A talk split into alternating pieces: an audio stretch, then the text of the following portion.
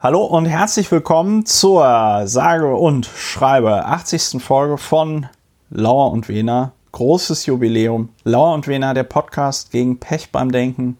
Der Podcast zur Bewältigung der Gesamtsituation. Letzte Woche sollte eigentlich die 80. Folge stattfinden, aber weil mein Podcastpartner der Pandemie bedingt am anderen Ende der Stadt sitzt, den Rechtsstaat retten musste, äh, gab es letzte Woche keine Folge. Ich begrüße dich, lieber Ulrich. Hallo, guten Abend. Weil jetzt ist es ja tatsächlich Abend, als wir das aufnehmen. Ja, hallo Christopher. Ich versuche mich in einem zeitneutralen Gruß. Mit Hallo liege ich da wahrscheinlich sehr gut. Du, der du ebenfalls am anderen Ende der Stadt sitzt und pandemiebedingt über die Leitung mit mir verbunden bist. Historiker, Publizist, Tausendsasser, Mitglied des Abgeordnetenhauses in Berlin, AD und vor allem in SPE. Uh, we will see. Ja, die Hoffnung, um mal ein, dem Phrasenschwein auch mal wieder etwas zuzuführen. Die Hoffnung stirbt ja zuletzt. Und ja. so sei das dann auch. Ja, äh, wir podcasten zusammen und deshalb heißt der Podcast Lauer und Wehner. Ja, und für, die, für, die, für die Hörerinnen und Hörer, die sich möglicherweise gefragt haben, warum heißt der Podcast Lauer und Wehner? Dieses Geheimnis, dass wir bis zur 80. Folge wie unsere. Ja. Wie den Augapfel von Lauer und den Augapfel von Wehner gehütet haben, dass wir ja. jetzt lüften und sagen, jetzt, es heißt, jetzt ist es raus. Wegen, ja, pandemiebedingt heißt es Lauer und Wehner. Ja, ja, großes Jubiläum, 80 Folgen. Äh, Wahnsinn. Wir können ja immer ganz viele Jubiläen feiern, weil wir ja mal mit einem anderen Podcast angefangen haben. Da hieß der noch Lauer informiert. Das war im Mai 2018. Äh, jetzt sind wir schon zweieinhalb Jahre dabei beim Podcasten. Not bad, not bad. Steter Tropfen hüllt den Stein. Ja, time passes quickly and chances are few. Wow, hast du heute Morgen hast du heute Morgen so einen Kalender gefrühstückt oder äh, wo kommen diese ganzen spritzigen Sprüche? Ja, hatte, bei mir gab es Sprüchemüsli. Sprüchemüsli. Äh, Ulrich, wir wollen ja ein äh, sehr niederschwellig äh, verstehbarer Podcast sein und gleichzeitig müssen wir, insbesondere vor dem Hintergrund, dass die letzte Folge vor zwei Wochen war, uns ja auch immer wieder selbst daran erinnern, was wir hier eigentlich machen. Deswegen die traditionsreiche Frage zum 80. Mal gestellt und ähm, zum 80. Mal beantwortet. Wobei stimmt nicht, eine Zeit lang haben wir es auch nicht gemacht. Jedenfalls, lieber Ulrich, was ist Lauer und Wena? Was machen wir hier? Ja, Lauer und Wena ist ein Podcast oder der Podcast gegen Pech beim Denken. Wir richten uns barrierefrei an Denkpechler und Leute, die keine Denkpechler werden wollen. Das wollen wir nämlich auch nicht. Wir liefern dafür eine Methode, die sich, die darin besteht, die Fakten von der Meinung zu trennen und das Aufregen von, von Fakten und Meinungen. Das heißt also, wenn man sich aufregt, möge man das faktenbasiert tun, sonst regt man sich nämlich nur auf. Und das hat nicht den Effekt, den wir anstreben, nämlich äh, die Affektabfuhr, dass man sich emotional reguliert, indem man sich ordentlich aufregt. Und da ist das einzige Mittel die, das faktenbasierte Aufregen. Und ja. deshalb versuchen wir die Fakten für die Sachen, die einen aufregen, zusammenzutragen und es dann gegebenenfalls aufzuregen, wenn das überhaupt noch nötig ist. Und jedenfalls sind wir das Gegenmittel, das sich gegen das bloße Aufregen richtet. Weil aufregen kann man sich immer. Also irgendwie, klar, gibt es ganz viele Gründe, sich unwohl zu fühlen oder Ursachen, sagen wir mal so. Und viele Leute fühlen sich auch unwohl, haben so einen Spannungszustand und dann regen die sich einfach so auf, statt vorher mal zu gucken, warum regt man sich auf. Und das möchten wir machen. Das machen wir auch. Ja, genau, das machen wir auch. Und dann gucken wir uns also erst die Fakten an. Manchmal kommentieren sich die Fakten selbst. Zum Beispiel immer dann, wenn äh, es um Christian Lindner geht. ja. äh, aber auch andere äh, Politiker. Christian Lindner ist da nicht allein. Es gibt da eine, das ist ähm, ein Typus Politiker, den äh, man in den USA auch gerade abgewählt hat. Ähm, und, und es ja, zeigt sich wieder, dass äh, das hat wahrscheinlich statistische Gründe, nämlich dass es das größte Bundesland ist. Aber wenn man auf der Suche nach Talent, nach großer Persönlichkeit ist, stößt man unweigerlich auf Menschen auf Nord aus Nordrhein-Westfalen. Wir in Nordrhein-Westfalen. Ja, das ist richtig. Stoßen wir auch Das ist drauf. richtig.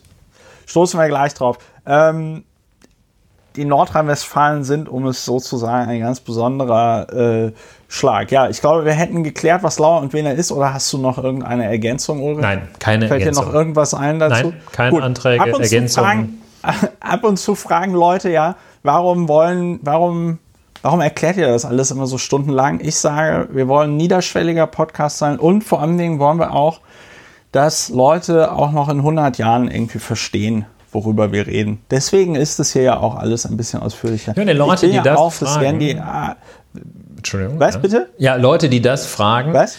Was? Ja. Was bitte?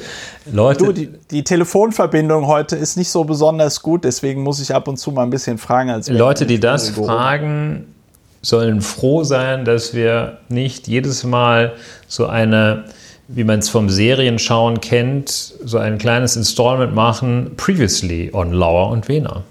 Ja, das wäre eigentlich geil. Wir bräuchten dieses, wir bräuchten diesen, diesen, dieses, dieses Geräusch von Law and Order. Ja, da gibt es ja immer so einen, so ein Düm-Düm. Ja? Und dann previously on Lauer und Wiener. ja, eigentlich ganz gut. Machen wir, wenn wir endlich unsere Netflix Soap Opera slash Telenovela bekommen. Ja, das ja, darfst, du doch, darfst äh, du doch noch gar nicht drüber reden, dass wir jetzt diese Netflix-Serie haben demnächst. Über, über unsere Netflix Telenovela. So, ähm. In Verlag. Es gibt ein, ein Van, Van Lark, ja, ey, jetzt machen wir hier, jetzt machen wir hier Werbung für diesen Verein, ohne dass wir dafür da in irgendeiner Rolle, um einen berühmten Modeblogger zu zitieren. Ich habe dafür keine äh, Provision bekommen. Nein, aber äh, bevor wir zu dem berühmten Modeblogger kommen, noch Yves ganz Laschet. kurz. Äh, was? Yves, Yves Laschet. Yves, Yves Laschet. äh, so, ähm, äh, es gibt noch ein bisschen Feedback aus der Community. Ähm, wir haben ja vor zwei Wochen äh, darüber gesprochen, wie entsetzt wir darüber sind, dass Senioren irgendwelche FFP2-Masken geschenkt bekommen sollen. Äh, da wurde im äh, Blog fleißig kommentiert, unter anderem von David. Kurzer Hinweis noch zu den FFP2-Maskendiskussionen. Wenn ich euch richtig zugehört habe, war der Vorschlag des Bundes, wie ihr selbstverständlich angenommen habt, nicht einmal die Rede davon, die vulnerablen Gruppen die Masken zu schenken, sondern ihnen einen Rabatt zu garantieren. Was für ein Quatsch ist das denn? Wenn man das Geld schon für eine Subvention in die Hand nimmt, dann noch bitte gleich den gesamten Betrag. Aber selbst das war den Ministerpräsidenten noch zu radikal. Erstaunlich. Das stimmt. Wir haben irgendwie darüber geredet, so darüber geredet, als würde das, als würden die Masken verschenkt werden pro pro Dezemberwoche, äh, pro Winterwoche. Aber die, die Masken sollen tatsächlich nur zu einem vergünstigten Preis abgegeben werden. Da haben wir anscheinend nicht äh, richtig äh, darauf hingewiesen. Vielen Dank nochmal für den Hinweis, weil es ist tatsächlich ähm, allerhand. Ja. Ja. Ja. So, und dann äh, äh, ist da noch der Markus. Markus schrieb vor knapp, das fand ich tatsächlich ganz interessant, vor knapp einem Jahr gingen bei verschiedenen Firmen, die in China produzierte Waren nach Europa importierten, Hilferufe der chinesischen Partner ein, ob ihnen denn nicht ein paar Masken, ob man ihnen denn nicht ein paar Masken schicken könnte. Der lokale Markt war leergefegt, sodass die, so die Aussage von Partnern im Raum Shenzhou, also etwa 700 Kilometer von Wuhan entfernt. Zu dieser Zeit war bei den Standardlieferanten für Arbeitssicherheit kaum mehr etwas zu bekommen. Der letzte Rest halt zu sehr hohen Preisen. Zur Erinnerung, wir sind im Dezember 2019. Jetzt könnte man ja sagen, nun ja, hätte man doch mal angefangen, können, tätig zu werden. Seit Februar 2020 arbeite ich in der Verwaltung bei einem unter anderem Schulträger von über 40 Förderschulen. Und seit dieser Erfahrung muss ich sagen, die sind schon ziemlich schnell da im öffentlichen Dienst Kurz noch eine Wertung zu Lindners Fahrdienst statt ÖPNV. Totlach, ich arbeite in der Schülerbeförderung und zumindest zwischen Kölner Bucht und Niederrhein hast du im Moment massive Probleme, überhaupt Fahr- und Begleitpersonal für den normalen Schüler äh, Spezialverkehr äh, zu bekommen. Für, jetzt ist das eine Abkürzung SUS. Äh, das bedeutet dann wahrscheinlich äh, für Schulen, ich weiß es nicht, für SOS mit besonderem Förderbedarf, Rollstuhltransport, Sinnesbehinderung, wird es nochmal schwieriger. Ähm, aber lasst uns nicht zu sehr auf Lindner hauen. Es gibt ja auch Leute, die Oberleitungen auf Autobahnen für eine gute Idee halten. Okay, den, mit dem letzten Teil kann ich jetzt nichts anfangen, aber das fand ich jetzt nochmal einen interessanten, interessanten äh, Einblick. Ich weiß jetzt aber nicht, warum äh, die im öffentlichen Dienst schnell sind. Aber vielleicht ist das Zynismus. Vielleicht hm. ist das Zynismus, was der Markus. Lieber Markus, wenn du uns hörst, erklär uns doch mal bitte, ob das Zynismus ist und ich das nur nicht erkannt habe. Ja, würde dich vielleicht auch interessieren? In der Tat, mich interessiert oder, auch, was oder S, auch nicht. Äh, nein, was S und S-Transporte sind. Ist das Schüler- und Spezialbedarf? Nee, ist, äh, ich weiß es auch nicht. Ähm, wir ja, fragen unsere Hörer, ähm, ich, ich bitte keine unverständlichen Abkürzungen benutzen. ja. und so weiter. USW. Und ja. ich bin auch gedanklich noch so ein bisschen an den Masken ähm, den FFP2-Masken, wo wir in der Tat versäumt haben zu sagen, dass die gegen eine geringe Entgeltbeteiligung, so heißt es, so steht es in dieser, dieser bahnbrechenden Vereinbarung, des bahnbrechenden Beschluss, gegen eine geringe Entgeltbeteiligung sollen, sollen besonders vulnerable Bevölkerungsgruppen mit ja. Äh, diesen besagten 15 FFP2-Masken ausgestattet werden. Das ist so ein Prinzip. Diese Woche war ja auch die Woche, in der die, das Thema, äh, wer soll das bezahlen, mal wieder äh, so ja. die Runde machte. Das war so ein bisschen Leitmotiv zu Beginn der Woche. Und da wurde auch wieder so ein bisschen darauf, wie ich finde, richtigerweise wurde darauf rumgehackt, dass die Art und Weise der Hilfsmaßnahmen oder der, der Staatslenkung von wirtschaftlichen Vorgängen wurde da sehr kritisiert, dass solche, dass man so Geld auf die Hand kriegt, statt dass Maßnahmen etwas breiter angelegt und vielleicht auch etwas visionärer ergriffen werden. Was will ich damit sagen? Statt jedem eine FFP oder statt vulnerablen Bevölkerungsgruppen eine FFP2-Maske für 1,99 statt 3,50 in die Hand zu drücken, statt irgendwelchen Leuten, die ein Porsche Macan Hybrid kaufen, der zusätzlich zu seinen 350 super Benzin produzierten PS noch 45 PS aus einer Batterie hat, statt denen also irgendwie 4500 Euro auf die Hand zu geben, sich zu überlegen, ob man das nicht vielleicht geschickter gestalten könnte, indem man besonders vulnerablen Bevölkerungsgruppen ein besseres Leben langfristig ermöglicht oder vielleicht die Infrastruktur fördert. Was will ich damit sagen? Ich finde diese dieses Denken in Einzelmaßnahmen, das ist so das Leitmotiv der vergangenen Woche gewesen. Dass man immerhin so, ha, vielleicht sollten wir diese, diese Tulpenproduzenten in Niedersachsen nochmal mit einer, einer Tulpen ab, irgendwie einer, einem Tulpenbonus versorgen, statt zu sagen, ja, hm, ja. okay, ja, das wollte ich nochmal sagen. Nee, äh, das äh, ist genau richtig. Damit rennst du bei mir äh, offene äh, Türen ein. Äh, wir sind ja noch beim äh, Thema äh, äh Feedback aus der Community. Ja, Mensch. Äh, ich will euch einfach daran erinnern, äh, ihr könnt, wenn ihr möchtet, auch auf Apple Podcasts eine ähm, Bewertung abgeben oder eine Rezension schreiben.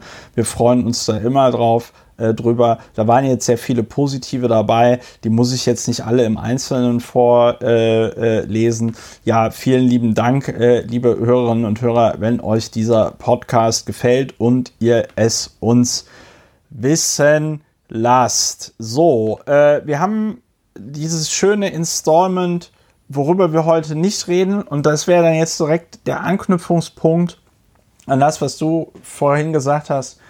Ähm, äh, nämlich mit dem Einzelmaßnahmen versus globalen Ansatz. Und worüber wir heute leider nicht reden können, ist tatsächlich äh,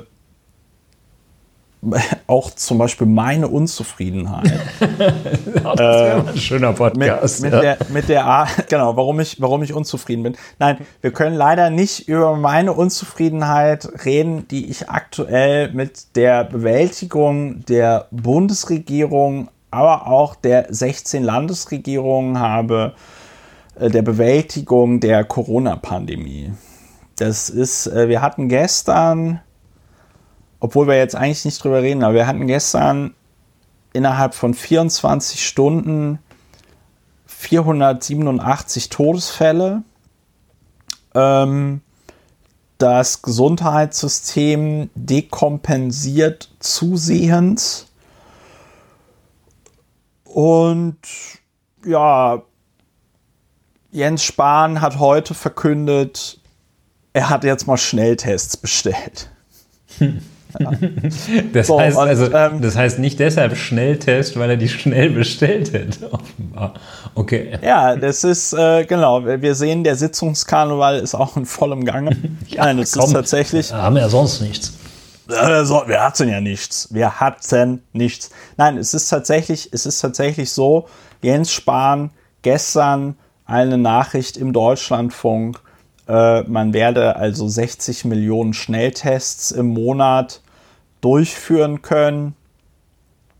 Aber äh, es sei halt noch fraglich, wann diese 60 Millionen äh, äh, Schnelltests geliefert werden und ob die denn jetzt also auch an Weihnachten kommen würden und so. Ähm, ja, das ist der Stand der Dinge. Meine, meine Unzufriedenheit mit der, du hast es eigentlich schon schön vorweggenommen mit der, mit dieser, diesem Gießkannenansatz gegen die Corona-Politik. Und ich weiß nicht, ob ich das in diesem Podcast schon mal erwähnt habe. Ich denke, dass ich es vor zwei Wochen schon getan habe. Aber ein Epidemiologe aus Harvard äh, hat ja im Time Magazine einen wirklich sehr instruktiven Aufsatz darüber geschrieben, wie man mit diesen Antigen-Tests diese Pandemie relativ schnell beenden könnte. Indem du dir einfach, indem sich halt alle Leute einfach alle vier Tage diesen, diesen Stab in die Nase schieben, bis in den Rachen einen Abstrich machen, dann einen Schnelltest durchführen mit diesem Abstrich und wenn der Schnelltest positiv ist, dann begibst du dich halt einfach eine Woche lang in Quarantäne. So, und wenn das 50 Prozent der Bevölkerung machen, hat er ausgerechnet, ist der Bums in irgendwie ein bis zwei Monaten komplett vorbei. Ja. Weil du damit das Virus einfach aushungerst, weil es sich nicht mehr weiter verbreiten kann. Und der Vorteil an diesen Antigentests ist, du erfasst auch die asymptomatischen Fälle, die keine kleine Rolle, also eine große Rolle bei der Verbreitung des Coronavirus äh, spielen. Ja, ich würde gerne, damit keine Missverständnisse aufkommen, auch noch kurz sagen, Corona ist ja das Thema, das wir heute in der Rubrik führen, worüber wir nicht reden. Habe ich das äh, in ja. der Redaktionskonferenz richtig verstanden? Deshalb möchte ich dazu das, auch noch Folgendes sagen. Ja. Was ich auch ähm, ja, äh, ganz beachtlich finde, worüber wir nicht reden, ist der Ja, ne, zwei Sachen, über die ich nicht reden möchte, aktiv. Also, wo es mich aus dem Stuhl reißt, äh, und zwar nicht vor Begeisterung, sondern also wirklich übelst umwirft, ist die Fokussierung der politischen Diskussion und der Diskussion von Anti-Corona-Maßnahmen, epidemiologischen Maßnahmen auf das Weihnachtsfest. Das ja. hat einen sehr stark subjektiven Einschlag bei mir. Das will ich sozusagen zugeben, weil ich mich, also innerlich gesponsert bin von Weihnachtsgegnerschaft. Aber äh, da muss ja sozusagen einen Konflikt offenlegen. Aber diese Fokussierung als das, das kann ich einfach nicht richtig nachvollziehen, als wäre das so etwas unglaublich Bedeutendes, dass, dass man sich jetzt nun gerade Weihnachten dann ja. unbedingt treffen muss. Und das dann, also ich habe auch Anfragen aus der Familie, ich würde am liebsten Namen nennen jetzt, aber Anfragen erhalten, die sagten, ja, ähm, dass wir uns da treffen, wo sich bestimmte Familienkreise äh, Weihnachten traditionell treffen. Und dann wurde tatsächlich ich darauf verwiesen, dass die hatten sich dann diese Regelung angeschaut und hatten gesagt, ja, wir wären dann ja äh, zehn Leute, ähm, das geht ja dann. Und ähm, dann haben die gesagt, ja, das geht dann ja ab dem, ich glaube, 23. oder 21. Weil bis zu ja. dem Tag dürfen es nur fünf Leute aus zwei Haushalten sein. Und das, das ist für mich äh, nicht, nicht geistig nicht hinnehmbar, dass man ja. in, in, in dieser Art und Weise sich das überlegt und diese die Bedeutung, die dem Weihnachtsfest da zuteil wird, das ist mir also die wirtschaftliche Bedeutung verstehe ich, die würde ich auch verstehen, wenn ich ja. Buchhändler wäre, würde ich das auch verstehen. Aber es geht ja gar nicht um die Buchhändler. Es geht darum, dass irgendwie Leute, die dann einer Partei ähm, bei der nächsten Wahl die Stimme geben sollen, dass die Weihnachten nicht frustriert sind. Und das finde ich furchtbar. Ja, also äh, ich verstehe ja. vollkommen, was du meinst. Ich finde es auch deswegen so bemerkenswert, weil ja Jahr um Jahr die Berichterstattung in, an Weihnachten traditionell so aussieht, so überstehen sie ihr Weihnachtsfest mit der Familie. ja. ja. Äh, also äh, ich kenne tatsächlich äh, niemanden, der erwachsen ist, der Weihnachten irgendwie besonders geil findet, insbesondere wenn man da den erweiterten Familienkreis irgendwie äh, äh, trifft und sich mit Leuten unterhält, mit denen man halt sonst im Jahr nichts zu tun hat, ja. Also das ist halt auch echt ungefähr, ja, das ist so, als würdest du dich mit Leuten äh, aus der U-Bahn irgendwie treffen. äh, äh, mit denen hast du auch ungefähr, ja, aber das ist, ja, das ist so, nur, nur kennt man diese Leute aus der U-Bahn halt, weil man die schon immer mal einmal im Jahr getroffen hat. So, nein, aber das finde ich also total bemerkenswert und dann hat das natürlich auch noch eine. Ich stelle mir ähm, auch gerade die äh, Frage, äh, wer in meiner Familie in dieser Weihnachtskombo, wer da die Rolle desjenigen einnimmt, der dann diese Straßenzeitung verkauft. Ja, äh, das, ist, das ist auch eine Frage, die ich mir ganz oft stelle. Aber äh, Onkel Jürgen. Ich wollte noch sagen, Onkel Jürgen. Onkel Jürgen geht mit der äh, Mods die Reihe. Ja, hast du zwei, hast du noch zwei Euro für die Mods. Ja. Nein, aber ähm, das, diese Fixierung auf Weihnachten zeigt halt auch einfach, wie die Politik zu ignorieren scheint, dass es ja in Deutschland genug Menschen gibt, die aus welchen Gründen auch immer kein Weihnachten feiern, ja, zum Beispiel Menschen jüdischen Glaubens, die Chanukka feiern, ja, ähm, und ich glaube, du meinst also für die Menschen jüdischen Glaubens ist die Geburt äh, Christi nicht so das Highlight, ja. Hm. Ja, und dann gibt es auch noch Kwanzaa und ich weiß aber gar nicht, wann das gefeiert wird. Doch, aber das wird in, in, das wird in den USA von unter, jetzt steht hier in der Wikipedia Afroamerikaner, ich glaube, das sagt man gar nicht mehr. Also, äh, das vom 26. bis zum 1. Januar gefeiert wird, äh, begangen wird. Vielleicht gibt es aber auch Leute, die in Deutschland Kwanzaa feiern.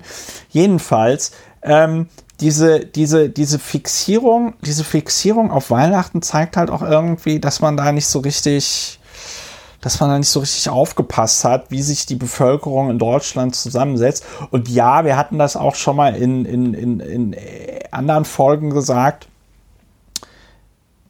Weihnachten, so wie das im Moment organisiert ist, wird einfach zum Super Spreading Event par excellence. Und ich kann unseren Hörerinnen und Hörern, obwohl die alle sehr attraktiv und sehr intelligent sind, einfach nochmal sagen, trefft euch nicht mit der Familie. Man kann trefft eigentlich sagen, geht nicht. euren Neigungen nach und trefft euch ja. nicht. Das ist auch genau. nicht familienfeindlich. Hört auf, hört auf euer Bauchgefühl. Ich habe einen, einen Spruch gehört, der ist wahrscheinlich. Es wäre familienfeindlich, es wäre familienfeindlich, wenn man dahin geht, weil die Wahrscheinlichkeit, dass die Oma dann an SARS-CoV-19 äh, 2 stirbt, ist dann deutlich größer, als wenn man die Oma nicht trifft. Ja. Und das richtet sich nicht gegen die Oma. Das richtet sich nicht gegen die Oma. Selbst Chris Rea, heißt es, fährt dieses Jahr nicht nach Hause. Den fand ich ganz gut. Ja. Das ist dieses Lied, das du immer hörst, wenn du nach Hause fährst, Driving Home for Christmas. Ah, okay. Selbst Chris Rea ist not driving home for Christmas. Ja, das ist, äh, wenn ich die ganzen Zusammenhänge gekannt wäre, hätte, wäre der Witz bestimmt ganz witzig gewesen. Ja, ja ähm, ich komme aber, aber, auch ein bisschen in Weihnachtsstimmung. Wir sind total in Weihnachtsstimmung. Wir müssen eh. Wir haben ja auch schon eine Kerze. Du hast sicherlich auch schon eine Kerze laufen, ja, ja, ja. Äh, angezündet an zu deinem laufen, Adventskranz zu laufen. Ähm, wir müssen eh überlegen, steht. wie wir das dieses Jahr mit den Weihnachts, mit der Weihnachtsspezialfolge machen und äh, wie wir das mit, ähm, mit dem Jahresrückblick machen. Ne? Also wenn ihr, liebe Hörerinnen und Hörer, schon irgendwelche besonderen Wünsche habt für den Jahresrückblick, dann äh, immer her damit. Äh, wir müssen auch so ein bisschen aufpassen, dass das kein monothematischer Corona-Jahresrückblick äh, wird. Aber wir wir können uns, wir lassen uns was einfallen. Ähm, Wort des Jahres, reden Thema, wir auch nicht drüber. Ich, ein anderes Thema, über das ich nicht reden wollte, war Klima. Da reden wir jetzt aber tatsächlich nicht drüber. Ich weise nur darauf hin, dass die UNO heute wieder irgendeinen so Klimabericht äh, äh, veröffentlicht hat, wo sie zu dem Ergebnis kommt, der Planet ist kaputt. Ja, der äh, UN-Generalsekretär hat zu mehr Klimaschutz aufgerufen. Das ist traditionell seine Aufgabe und niemand hört auf ihn. In Australien das ist traditionell Beispiel, sein Schicksal. Es ist traditionell sein Schicksal und in Australien hat jetzt wieder die Waldbrandsaison äh, angefangen. Und mh, mm, ja, wir dürfen gespannt sein. UN-Generalsekretär ist auch einer, es gibt ja so viele, so viele Positionen, wo man immer noch die Chance hat, erste Frau auch zu sein. Gab es noch nie das eine stimmt. Frau. Hm? Ja, ähm, also Olaf Scholz und Svenja Schulze, das ist unsere Bundesumweltministerin, haben heute einen, äh, wie Sie wahrscheinlich fanden, ganz total visionären Artikel im Tagesspiegel veröffentlicht, äh, in dem Olaf Scholz das visionäre Ziel rausgegeben hat, bis 2050 solle Deutschland CO2-neutral sein. Ich habe nachgeguckt. Äh, Olaf Scholz ist, äh, ist glaube ich, in den 60ern geboren worden. Äh, jetzt finde ich den, da ist der Wikipedia-Artikel. Olaf Scholz. Ich nee, denke mal in den 50ern, 58ern. Ja, und ähm, Olaf Scholz ist im Jahre 2050 äh, 92. Jahre, 92 Jahre alt. Das finde ich total schön, wenn die Boomer uns noch erzählen, ey, pass auf. Und dann, wenn ich 92 bin, dann ist die Welt CO2-neutral. Das nehme ich offen gesprochen nicht so ernst. Und wenn man den Expertinnen und Experten glauben darf, dann ist es 1900, äh, 2050 auch zu spät. Aber das ist ein anderes Thema. Reden wir nicht drüber. Wir nicht reden. Klimawandel noch immer sehr virulent. Ja, Bevor wir auf den Influencer, Modeblogger und das ist schon ein bisschen eine Bewertung, aber ich meine, wenn man. Nein, das ist keine Bewertung. Das, he, he das bewertet it, sich he, selbst. He had it coming, wie der äh, Amerikaner sagt, bevor wir auf äh, Yves, Yves Lachey kommen die Mode-Ikone Yves, Yves Saint Yves Saint Lacher, ISL. Yves Saint Lacher, ISL. äh, noch der beliebte kurze Hinweis, dass man diesen Podcast finanziell unterstützen kann. Heute versuche ich es mal mit umgekehrter Psychologie und lobe alle Hörerinnen und Hörer, die diesen Podcast unterstützen, ausdrücklich. Ich weise die Hörerinnen und Hörer dieses Podcasts aber auch darauf hin, dass meine Androhung der Paywall so gute Ergebnisse herbeigeführt hat. Also die Konversionsrate in Daueraufträge ist tatsächlich sehr bemerkenswert. Und aus diesem Grund sage ich, Leute, richtet bitte einen Dauerauftrag ein. Die Kontodaten stehen auf der Webseite, sonst kommt die Paywall und ihr seid tatsächlich die Einzigen, die dafür bezahlen werden. Also das Geld geht dann halt an die Firma, die die Paywall macht, weil ihr zu faul seid, so einen Dauerauftrag einzurichten. Ansonsten, wie gesagt, herzlichen Dank an alle, die diesen Podcast unterstützen. Es ist sehr nett, es tut sehr gut. Diese monetäre Wertschätzung. Und wer weiß, vielleicht kommt irgendwann der Tag, an dem Ulrich und ich unsere Brotjobs an den Nagel hängen und Podcast-Privatiers werden. Ja.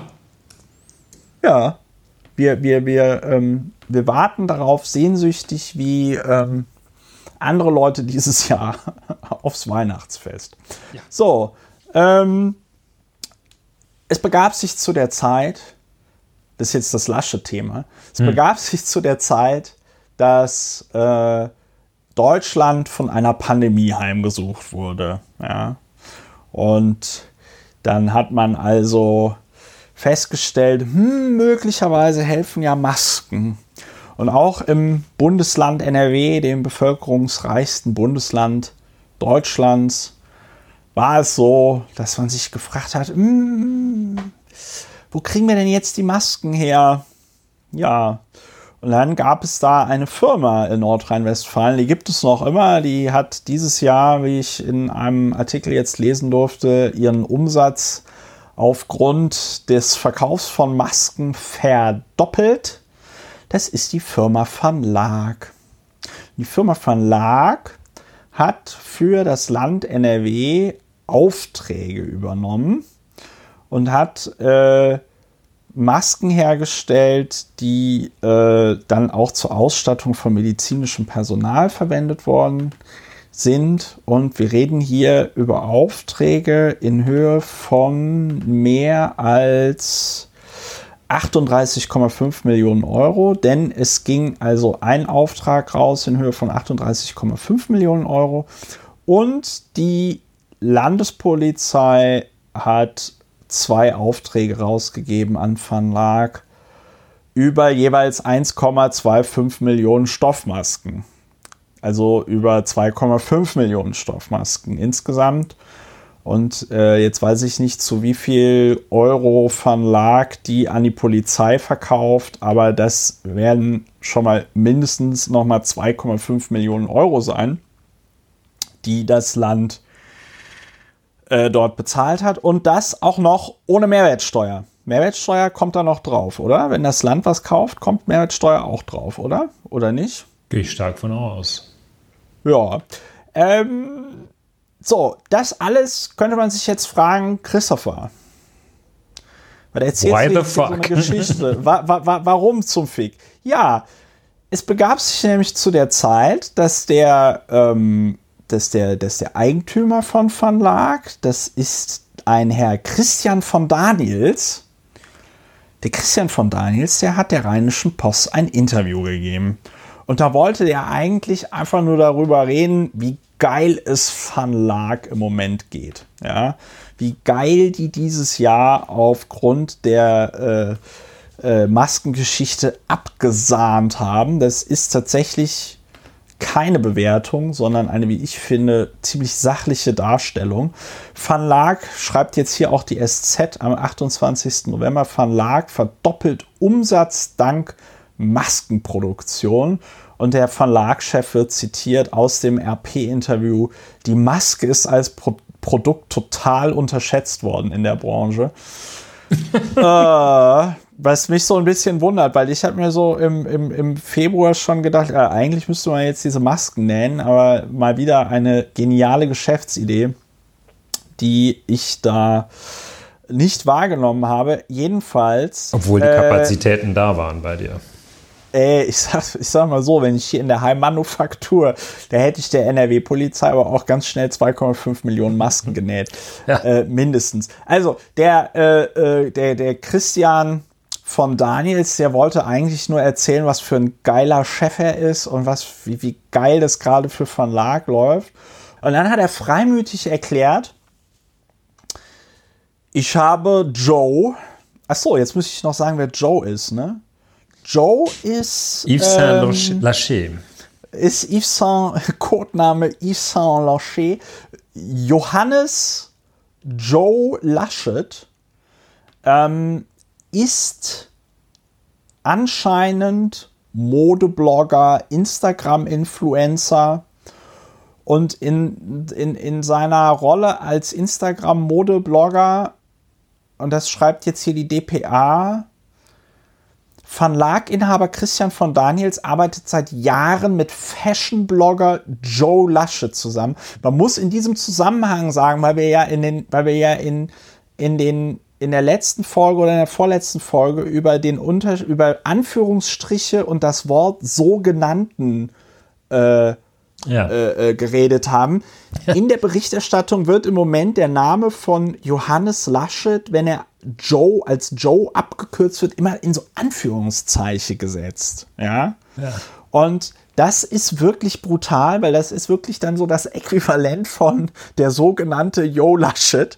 Und ähm, will man nicht haben, dass einem sowas passiert. Jedenfalls, so zitiert jetzt hier die DPA weiter, der Rheinischen Post sagte von Daniels in einem Interview, ich habe Joe gesagt, dass er seinem Vater meine Nummer geben kann, wenn das Land Hilfe bei der Beschaffung von Masken braucht.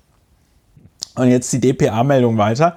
Ministerpräsident Armin Laschet habe dann tatsächlich an einem Sonntagabend angerufen und gesagt, der Verlagschef renne offene Türen ein. Und jetzt wieder direkte Rede vom Verlagschef. Zwei Tage später saßen seine Mitarbeiter bei uns im Konferenzraum und haben sich unsere Masken und Kittel angeguckt, sagte von Daniels zur Rheinischen Post. Ja, also, wir haben hier die Situation, dass der Sohn des Ministerpräsidenten des bevölkerungsreichsten Bundeslandes Deutschlands, Joe Laschet, äh, einem befreundeten Unternehmer einen Regierungsauftrag in mittlerer zweistelliger Millionenhöhe besorgt hat. Ja, und äh, der Chef der Firma redet freimütig darüber. Und der, die Opposition sagt, na, das hat ja ein Geschmäckle. Heute Joe Laschet, der sogenannte Joe Laschet. Der vermeintliche äh, Joe. Geht, geht, der vermeintliche, das ist echt, der mutmaßliche Joe Laschet äh, geht in die Vorwärtsverteidigung und, äh, und sagt, er hat sich nichts zu Schulden kommen lassen. Das ist, kann ich aus eigener Erfahrung sagen, immer das aller, aller, aller Dümmste, was man machen kann. Das habe ich hier in diesem Podcast schon mehrmals gesagt. Aber wenn solche Vorwürfe im Raum stehen, dass du deinem, dass du deinem Kumpel über den Papa einen Millionenauftrag besorgt hast, dann schweigst du dazu vornehm. Dann schweigst du dazu vornehm Joe Laschet hat sich für einen anderen Weg entschieden und sagt, äh, es, sei da, es sei dabei nicht um persönliche Vorteile gegangen, sondern um Hilfe. Ja, so. Ähm, das ist so geil. Hier jetzt der Spiegel, Spiegel Online. In der Debatte über eine Masken- und Kittelbestellung der Landesregierung in NRW bei der Modefirma Van Laak hat sich Johannes Joe Laschet zu Wort gemeldet. Selbstverständlich habe ich keinen Cent, keinen Vorteil und keine Provision erhalten, schrieb der Sohn von NRW-Ministerpräsident Armin Laschet im sozialen Netzwerk Instagram. Oh, oh, das ist ei, also ganz schlecht beraten. Also er hat jetzt noch nicht mal irgendwie bei einem Reporterüberfall irgendwie darauf reagiert, sondern er hat anscheinend tatsächlich, er war auch noch so ähm, ja, er hat, er hat einfach, er hat es auf Instagram gepostet. Das ist schlecht. Das ist wirklich ja, schlecht. Das ist so äh, Fehler beim kleinen Einmaleins der Krisenkommunikation.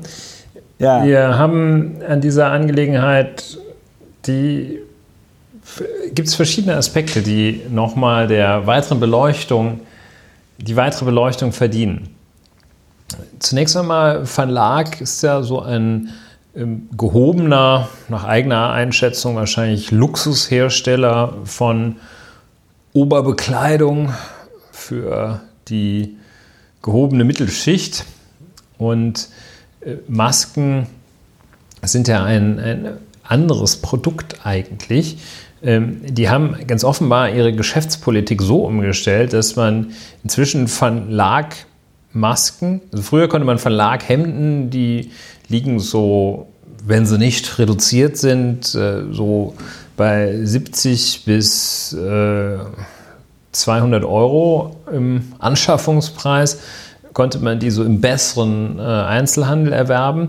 Und Ansonsten. So was. Ne? Äh, und heute liegen diese Verlag-Masken bei Überall. Edeka an der Kasse. Also eine ganz interessante Entwicklung, meines Erachtens auch nicht so eine langfristig nachhaltig aufgestellte Unternehmenspolitik, aber das ist auch nicht das Wir Kernproblem. sind auch Deutschlands bester Wirtschaftspodcast. Also auch der Betriebswirtschaftspodcast. Ich würde dir recht geben, dass äh, in dem Moment, in dem die durch die Masken jetzt ihre. Ich glaube, die versauen also sich die ihre, Marke. Also da. Ja, erstens versauen. Äh, da, das ist jetzt schon ein bisschen die Bewertung, ja, die versauen sich die Marke und es, ist, es entsteht natürlich einfach eine Blase. Also wenn du deinen Umsatz dadurch verdoppelst, dass du auf einmal ein Produkt herstellst, das zeitlich begrenzt eben in einer Pandemie angefragt äh, ist. Also die werden ihre Schwierigkeiten damit haben, die Verlagmaske äh, zu etablieren als trendiges Produkt in der Grippesaison. Also es wird Leute geben, die das dann tragen, aber nicht alle. Ja, fehlende Nachhaltigkeit ist ein, ein Punkt dabei, den man wahrscheinlich als unklug hervorheben muss. Der nächste Punkt, der Beachtung verdient, ist die Ausschreibungsfrage. Denn ja. also bislang weiß man nur aus der, aus der klugen Offenlegung von Herrn von Daniels, Bislang weiß man nur, dass der, der Geschäftsabschluss dadurch eingefädelt wurde, dass der Joe das gesagt hat und der Armin, Armin dann angerufen hat an einem Sonntagabend. Das ist nicht das, was man gemeinhin als ordentliches Vergabeverfahren ansieht sondern. Sagst du das in deiner Kapazität als Jurist? Ja, ja äh, in meiner Kapazität als Jurist. Also damit ist noch nicht, sind noch nicht alle Voraussetzungen für ein Vergabeverfahren erfüllt. Es handelt sich hier äh, auch ganz offenbar um eine freihändige Vergabe.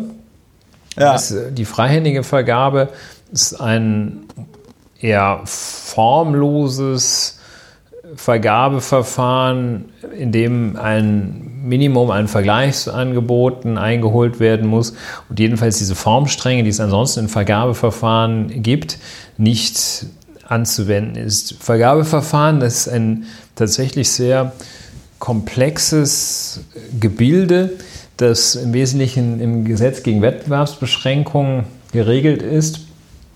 Ein sehr komplexes Verfahren, das gerade vorbeugen soll, solchen Phänomenen, dass der Staat seine Aufträge äh, einfach mal so dahin vergibt, wo er meint, dass es am coolsten oder dem eigenen persönlichen Vorteil am zuträglichsten ist. Deshalb diese komplexen Vergabeverfahren in der äh, extrem oder dass der Staat einfach darüber, dass er Leute beauftragt, Einfluss nimmt auf das wirtschaftliche Geschehen. Deshalb diese sehr komplexen, teilweise sehr komplexen Vergabeverfahren, wo also bis ins Letzte geregelt ist, wie dann da unter Geheimhaltung gegenüber allen möglichen Bietern die Vorgehensweise auszugestalten ist. Daher gibt es das, damit also nicht äh, einerseits Vetternwirtschaft, Nepotismus Raum greift und andererseits der Wettbewerb auch nicht dadurch beeinträchtigt wird, dass der Staat einfach so hingeht und sagt, hier Verlag, du ja, aber Schießer kauft jetzt keiner mehr. Und ja. Äh, das sieht so aus, als äh, sei. Es gibt jedenfalls keine Anzeichen dafür, dass hier dieser Auftrag, immerhin fast 40 Millionen Euro, dass da nennenswert darauf geachtet wurde, dass die Vergaberegeln eingehalten wurden.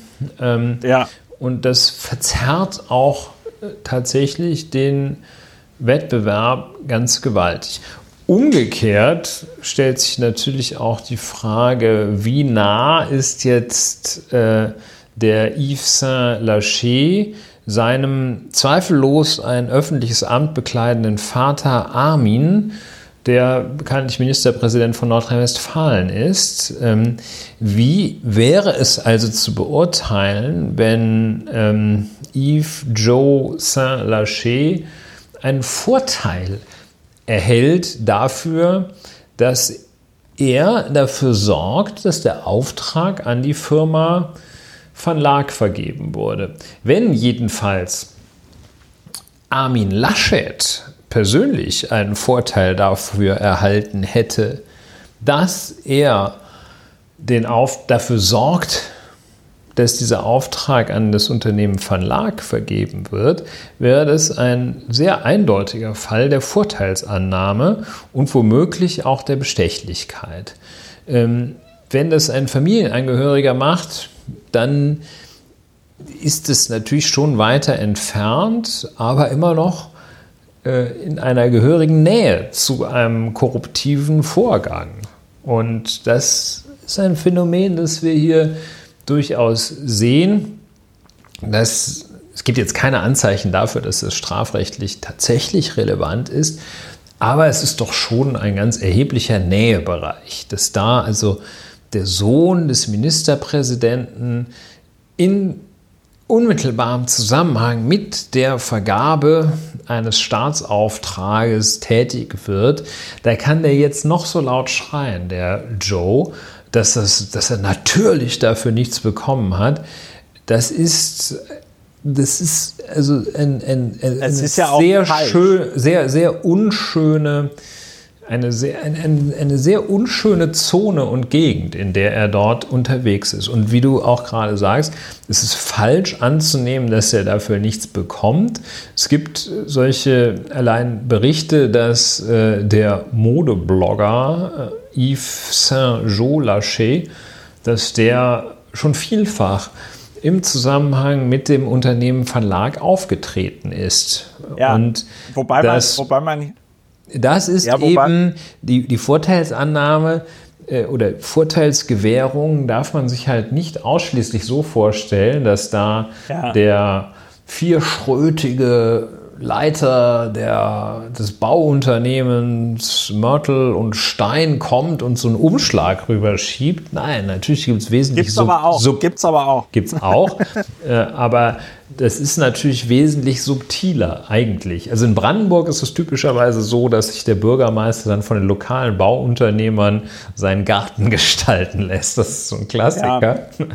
ja bei Ärzten, bei Ärzten war es, bei Ärzten war es früher so, äh, da ist man dann halt, da gab es dann jetzt nicht direkt Geld, ne, aber dann wurde irgendwie die ganze Familie in den in den Skiurlaub irgendwie geschickt oder ja da gab es auch sehr schöne Sachen da gab es bestimmte Arzneimittel wenn du die äh, ja. wenn du die so als als Praxisbedarf geordert hast oder als Klinikbedarf die wurden in Louis Vuitton Koffern geliefert ja ja ja ja, ja. das war so einer meiner also, Favorites ähm, das war, das war früher, muss das ein Eldorado gewesen sein. Mittlerweile gibt es das alles nicht mehr. Ähm, du hast, wir haben ja, du hast davon geredet, dass er für Verlag tätig war. Ich habe hier eine andere, also das ist jetzt hier diese Spiegelmeldung und das ist schon ein bisschen traurig, wo man dann also wieder sieht, äh, wo man wieder sieht, wie, ähm, wie, wie traurig auch dieses Influencer-Dasein ist. Äh, zu stern.de sagte Daniels, dass Influencer Laschet im abgelaufenen Geschäftsjahr 6.358 Euro bei Van Laak verdient habe. Im Vorjahr seien es 4.817,98 Euro gewesen. Die Kleidungsstücke, und das finde ich ist der besonders traurige Teil, die Kleidungsstücke, die Laschet bei Instagram zeigt, bekomme er leihweise. das, ist echt, das ist echt sehr traurig. Das wäre auch mal eine Recherche meine, wert, wer die vorher dann getragen hat. Ja. Die, die, die, die, die Preise da, das ist natürlich sehr solide, wobei ich jetzt natürlich nicht weiß, das werden wahrscheinlich mehrere Posts gewesen sein. Äh, ich glaube, Kim Kardashian ruft für einen Instagram irgendwas, ruft die, glaube ich, eine Viertelmillion US-Dollar ab. Viertelmilliarden. Ähm, da, da, da ist äh, äh Yves Saint Lacher noch äh, weit von entfernt. Und du hattest, und er, wenn, und wenn Joe Laschet dann da sagt, äh, es sei dabei nicht um persönliche Vorteile gegangen, dann ist das halt einfach falsch weil ich kann mir kaum vorstellen, dass Christian von Daniels, der ein Interview gibt, bei dem er vermutlich eine Erektion hatte, die so hart war, dass man damit einen gefrorenen Acker pflügen konnte, weil sein Unternehmen gerade den Umsatz verdoppelt hat, ja, ähm, und dass, dass dann dieser Christian von Daniels jetzt total super beleidigt ist und auf den Joe Laschet in Zukunft super schlecht zu sprechen ist. Und dass der sagt, boah, Joe, ne, das eine Mal, als du mir über deinen Papa diese 40 Millionen Euro Aufträge beschafft hast, das war das schlimmste Erlebnis in meinem ganzen Leben. Dass sowas nicht nochmal passiert, sonst steht unsere Freundschaft hier echt auf dem Spiel. Ja, ich arbeite ja mich jetzt gerade natürlich an einer Metapher ab in deinem letzten Satz, aber Gut. Ja, wir sind auch Deutschlands bester Sex-Podcast. Ja. Aber das ist. Liebe ähm, Deutsche Bischofskonferenz, ja. Liebe Deutsche, liebe Deutsche Bischofskonferenz, ähm, wir sind Deutschlands bester Sex-Podcast. Nein, und das ist ja grotesk anzunehmen, dass äh, äh, der Daniels das dem Joe Laschet nicht für immer danken wird, dass äh, Van Laak auch und wahrscheinlich gerade wegen dieses Umsatzes äh, müsste man sich mal aus dem im Handelsregister müssen die doch ihre Bilanz veröffentlichen, oder? Ich weiß nicht, was für eine Gesellschaftsform die haben. Hm. Äh, werden wir recherchieren, wäre aber lustig. Was ich zum nächsten Mal auch noch recherchieren werde, ist, ob die Landesregierung NRW zum Beispiel die aus Burladingen stammende Firma Trigema angefragt hat, ob sie denn nicht, äh, äh, und das wäre jetzt noch so zwei juristische Fragen. Einmal der Hinweis aus der Community, weil ich auf, ja auch darüber getwittert hatte. Es gibt im Handelsgesetzbuch äh, Paragraph 354, wonach man äh, hier Paragraph 1, wer in Ausübung seines Handelsgewerbes einem anderen Geschäfte besorgt oder Dienste leistet, äh, kann dafür auch ohne Verabredung Provision bla bla bla fordern. Kann, kann Joe Laschet jetzt von Daniel van Daniels, nee, Christian van Daniels Provision verlangen? Ja. Kann er das? Ja, also diese, Handelsvertreter-Geschichte, hm, das ist. Also ja, wenn es im, im Handelsgewerbe, also im, so in diesem geschäftlichen Kontext ähm, geschieht, dann ja. Also es gibt äh, diese, es gibt auch noch äh, das bürgerliche, das bürgerliche Gesetzbuch spricht, glaube ich, vom Mäklerlohn und meint den Makler. Und äh, da ist, wenn jetzt nach den Gepflogenheiten des Geschäftsverkehrs mit einer Entgelt, mit einer Provision zu rechnen ist, dann gibt es auch eine Provision. Wenn du also jemandem so einen Tipp gibst und das ist angesiedelt außerhalb des Privatbereichs, außerhalb dessen, was man so als Gefälligkeit und Freundschaftsdienst typischerweise leistet, dann ist es provisionspflichtig. Das ist so der Gesichtspunkt der Geschäftsführung ohne Auftrag. Auftrag, ganz klar, wenn ich jemandem sage, bitte besorg mir dieses Auto und der kauft mir dieses Auto, dann muss ich dem dafür Geld geben. Ähm, wenn aber jemand jetzt in meinem von ihm oder ihr wahrgenommenen Interesse handelt und mir was Gutes tut, dann ist es eine Geschäftsführung ohne Auftrag, die ich dann typischerweise vergüten muss. Wenn das im Handelsverkehr geschieht, dann wird da auch vielfach und typischerweise eine Provision fällig, so dass also der, der Joe, wie wir ihn jetzt, denke ich, wo wir uns länger mit ihm befasst haben, nennen dürfen, ja. Wenn du uns hörst, Joe, äh, und möchtest, dass äh, wir uns für eine Provisionierung deiner Leistung einsetzen, dann nur Können mal. wir das für eine Provision machen? das, das, Gute ist auch, H2W Strafrecht bietet auch gleich dann noch die strafrechtliche ähm, Leistung an. Jedenfalls, ähm, ja. also wenn. Ähm, mit anderen Worten, die Frage ist, da könnte man durchaus an eine Provision denken, die mh, bewegt sich dann im Rahmen des Üblichen. Ich würde mal sagen, 5% des Gesamtvolumens sind hier angebracht. Das wären dann 1,5 Millionen. Ja. Ja. Also, Tatsächlich? Ja, 1,8 ja. sogar. Ne? Ja, ähm, ja. Und kann man drüber nachdenken. Das ist jetzt nicht mein Spezialgebiet, aber diese Handelsvertreter und Handelsprovisionen das ist das, worüber sich im Geschäftsverkehr, im gewerblichen Verkehr die Leute eigentlich den ganzen Tag streiten. Die machen den ganzen Tag irgendwelche Geschäfte und dann prügeln die sich darum, wer dafür Knete kriegt und wer den Tipp gegeben ja. hat. Und oh, hast du doch von mir. Äh, ich wusste das schon längst, dass diese Wohnung leer steht. Und ja. nee, da habe ich vom Joe, vom Joe gehört.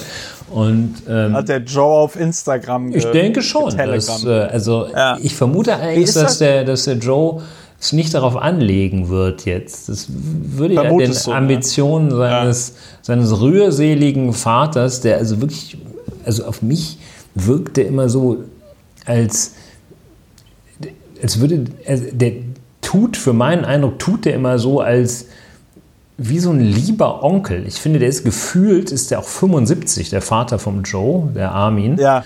Äh, der, der ist ach Kindermensch, ich hab euch doch ja. alle so lieb. Und jetzt prügelt ja. ihr so auf meinen Sohn Joe ein. Der möchte doch auch nur was Gutes werden. Der möchte Und doch auch nur geliehene Anzüge im Internet tragen. Für 4000 Euro Leih, Leihanzüge. Ja, ja, also was will ich sagen, die Antwort auf deine Frage, um sie jetzt endgültig zu geben, ist ja, klarer Provisionsanspruch. Könnte er diesen Provisionsanspruch an eine Firma verkaufen?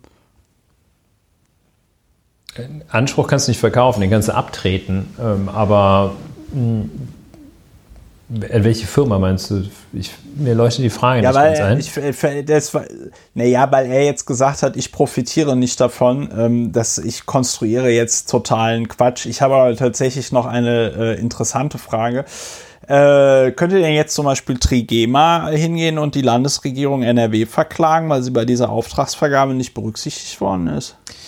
Ja, das geht dann nicht, dass äh, direkt verklagt wird, sondern das wären dann äh, das wäre, wäre dann wahrscheinlich vor der Vergabekammer oder vor dem Oberlandesgericht Düsseldorf das zuständige Vergabegericht geltend zu machende Ansprüche. Ja. ja, also ich glaube, da liegt tatsächlich der Schwerpunkt äh, in dem Vergabebereich.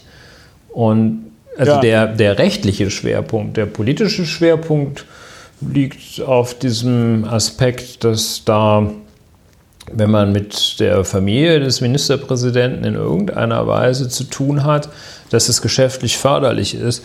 Da liegt sicherlich der politische Aspekt, aber der rechtliche Aspekt wird nicht so sehr in, der wird nicht unmittelbar im korruptiven Bereich liegen, sondern wahrscheinlich im Vergabebereich. Ja, das wäre ja auch. Ja. Und ich muss sagen, und ich muss sagen, ich sag mal, der, der, also der, der Schaden in der Öffentlichkeit für Armin Laschet, aber auch für seinen influenzenden Sohn, äh, ist natürlich immens, ne?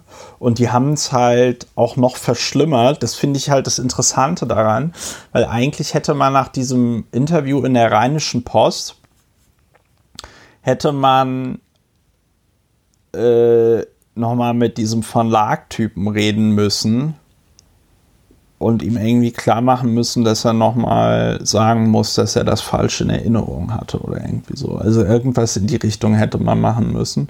Beziehungsweise man hätte halt einfach sagen müssen, der lügt, so ist es nicht passiert. Ja. Äh, oder man hätte gar nichts dazu gesagt, aber das, was der Sohn da gemacht hat, also auf Instagram nochmal zu sagen, nee, also ich habe das zwar gemacht, aber äh, ich habe da keinen persönlichen Vorteil rausgezogen. Das ist natürlich die denkbar dümmste und schlechteste Antwort, die du darauf geben kannst. Ähm, ja.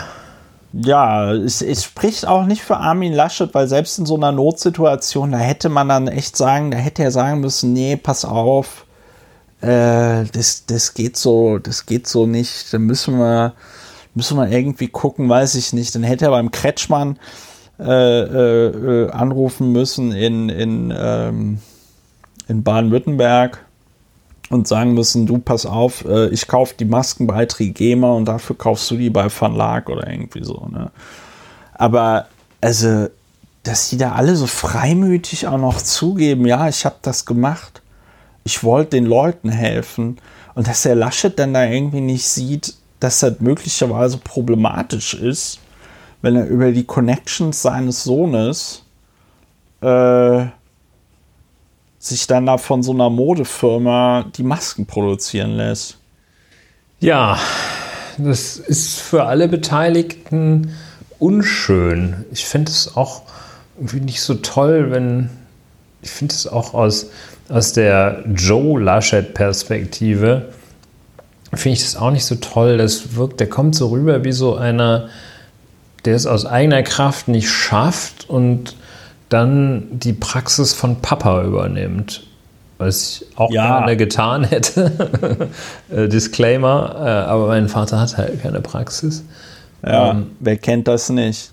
Ja, doof, ne? Das, das ist, das ist, ja, auf dem Kurznach, auf dem Kurznachrichtendienst Twitter hatte ich das auch so kommentiert, äh, dass der Joe Laschet wahrscheinlich auch so jemand ist, der dann so, der dann so Dinge sagt wie, ich habe mir das alles hart erarbeitet. Ja. Ähm, so, also. Was wir feststellen können, ist, dass Herr Armin Laschet relativ jung Vater geworden. Wenn der Joe schon 32 ist, immer noch keinen anständigen Job hat und ja. Äh, Armin Laschet 56 ist, dann ist äh, Armin mit äh, 23, 24, 23, 24. Ja. ja, Armin. Ja, Armin. Ja, konnte man noch keine anständige Ausbildung für den. Na, okay, wollen wir mal. Lassen wir die Familie mal in Ruhe. Immerhin sieht er aus wie Ryan Gosling, meint RTL. Na, finde ich, finde ich, ja, wird oft gesagt, finde ich aber, finde ich aber nicht.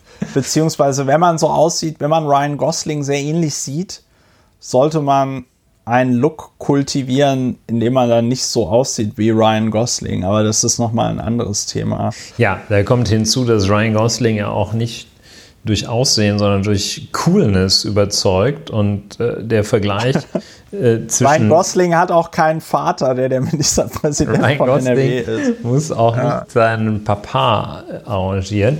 Das äh, leitet unmittelbar für mich über zu einem weiteren, zu einer weiteren Parallele, einer ganz ungewöhnlichen Korrelation im Aussehen.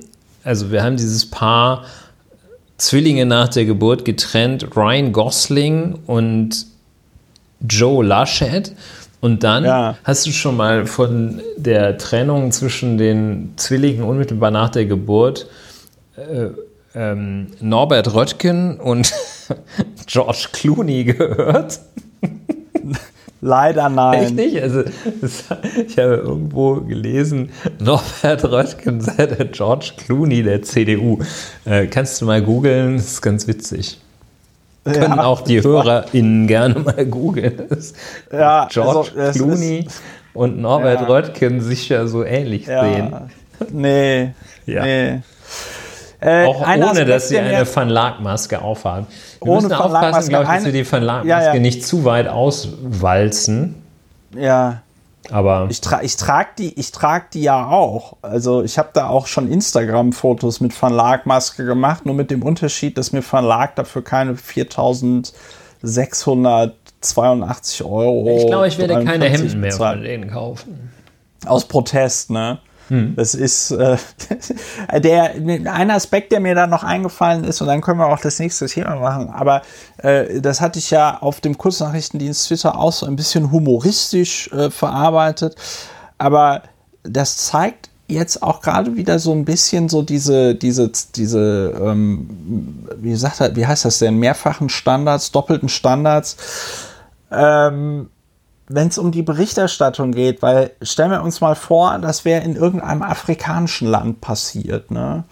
Oder in der Türkei, ja, weiß ich nicht. Der Sohn von Erdogan äh, verschafft dann seinem Kumpel einen Staatsauftrag. Ja. Oder in China oder in sonst wo, ja. Also in jedem anderen Land der Welt, wenn sowas passiert wäre, hätte es dann sofort gehießen, oh ja, Vetternwirtschaft schlimm und ja, sind ja auch so, ist ja auch so rückständig da alles und so, ne? Und ähm, in Deutschland hat es halt einfach keine Konsequenzen. Und das finde ich, ist das äh, eigentlich Unbefriedigende an der Stelle, dass das halt einfach so passiert und man das Gefühl hat, hm, ja, okay, es passiert, es hat keine Konsequenzen. Es hat keine Konsequenzen für diesen Joe Laschet, es hat keine Konsequenzen für den Armin Laschet, es hat keine Konsequenzen für diesen Geschäftsführertypen. Äh, alles geht so weiter wie ich, vorhin. Hm, ich muss allerdings auch sagen, dass der äh, Geschäftsführertyp, der Christian von Daniels, äh, noch derjenige, abgesehen davon, dass er sich da so dämlich gebrüstet hat, seiner Beziehung offenbar gegenüber der Rheinischen Post überhaupt nicht kapiert hat, wie diese Mechanismen laufen. Aber abgesehen davon, dass der da vielleicht seine Marke verwässert, aber davon, abgesehen davon, dass er da so einen fetten Auftrag an Land zieht, ähm, das hat er schon gut gemacht. Das ist äh, zweifelsohne geschickt. Ja, also äh, ich meine, muss man, muss man mal, muss man an der Stelle, muss man an der Stelle irgendwie sagen, äh, klar, für Van Laak äh, ist das, ist das toll. Ähm, aber solche Verbindungen, ja, solche Verbindungen darf es eben aus äh, Sicht äh, der also von Seiten der Politik darf es solche Verbindungen gar nicht geben. Und das ist ja das ja, Bundesland, in dem, wie wir auch schon mal erwähnt haben, in dem noch vor wenigen Jahrzehnten Jürgen W. Möllemann äh, das Feld räumen musste, nachdem er auf dem Briefpapier seines Ministeriums für den von seinem Schwager, glaube ich, vertriebenen ja. Einkaufswagen-Chip geworben hatte. Ja. Also das ist schon es ist schon eine, wenn man sich genauer anschaut, eine schon schwerwiegende Verbindung, die es hier, die hier ja. zu beobachten ist. Und dazu muss man jetzt noch sagen, also auf der Webseite steht, also ist jetzt hier der Jahresumsatz äh, von April 2016. Das ist jetzt auch wieder vier Jahre her. Die konnten ihren Umsatz von 2002 bis 2000 äh, 8 erheblich steigern von äh, 32 Millionen äh, zu äh, 57 Millionen, ja. Aber der, ähm, was heißt aber, also, ne, wenn der Umsatz im Jahr noch immer so bei, weiß ich nicht, 60, 70, 80 Millionen Euro ist, und sich dann der Daniels von Daniels damit brüstet, sie haben ihren Umsatz dieses Jahr verdoppelt. Und ähm, ein, einer dieser Beträge halt diese 40 Millionen Euro, dieser 40 Millionen Euro Auftrag da ist. Das heißt, die Hälfte der Verdopplung alleine durch diese Geschichte, die da vom Joe Laschet eingetütet worden ist, kommt das ist schon, also da sollte man sehr vorsichtig sein. Ja. So. Vier eigene Fabriken in Tunesien sowie je eine in Mönchengladbach, Hanoi und in Indonesien produzieren jährlich rund 1,4 Millionen Teile, davon etwa 50.000 Maßhemden. Ja, haben wir auch die ausländische Textilwirtschaft gestärkt. Ja. Gut. So. Wir, wir bleiben dran. So, äh, ein anderes schönes Thema äh, in diesem Podcast äh, kommt jetzt. Die Überleitung habe ich sehr elegant hinbekommen. Äh, der Rundfunkstaatsvertrag ist, Ja. äh, das ist jetzt eigentlich schnell erzählt, die Fakten. Also nach elf Jahren, nach der letzten Erhöhung im Jahr 2009, hat man sich also darauf geeinigt, den Rundfunkgebührenbeitrag um, ich glaube, 82 oder 86, 86 Cent zu Cent. erhöhen. Um sage und Monatlich, schreibe monatlich. 86. Ja, natürlich monatlich. Mhm. Also um 86 Cent zu erhöhen.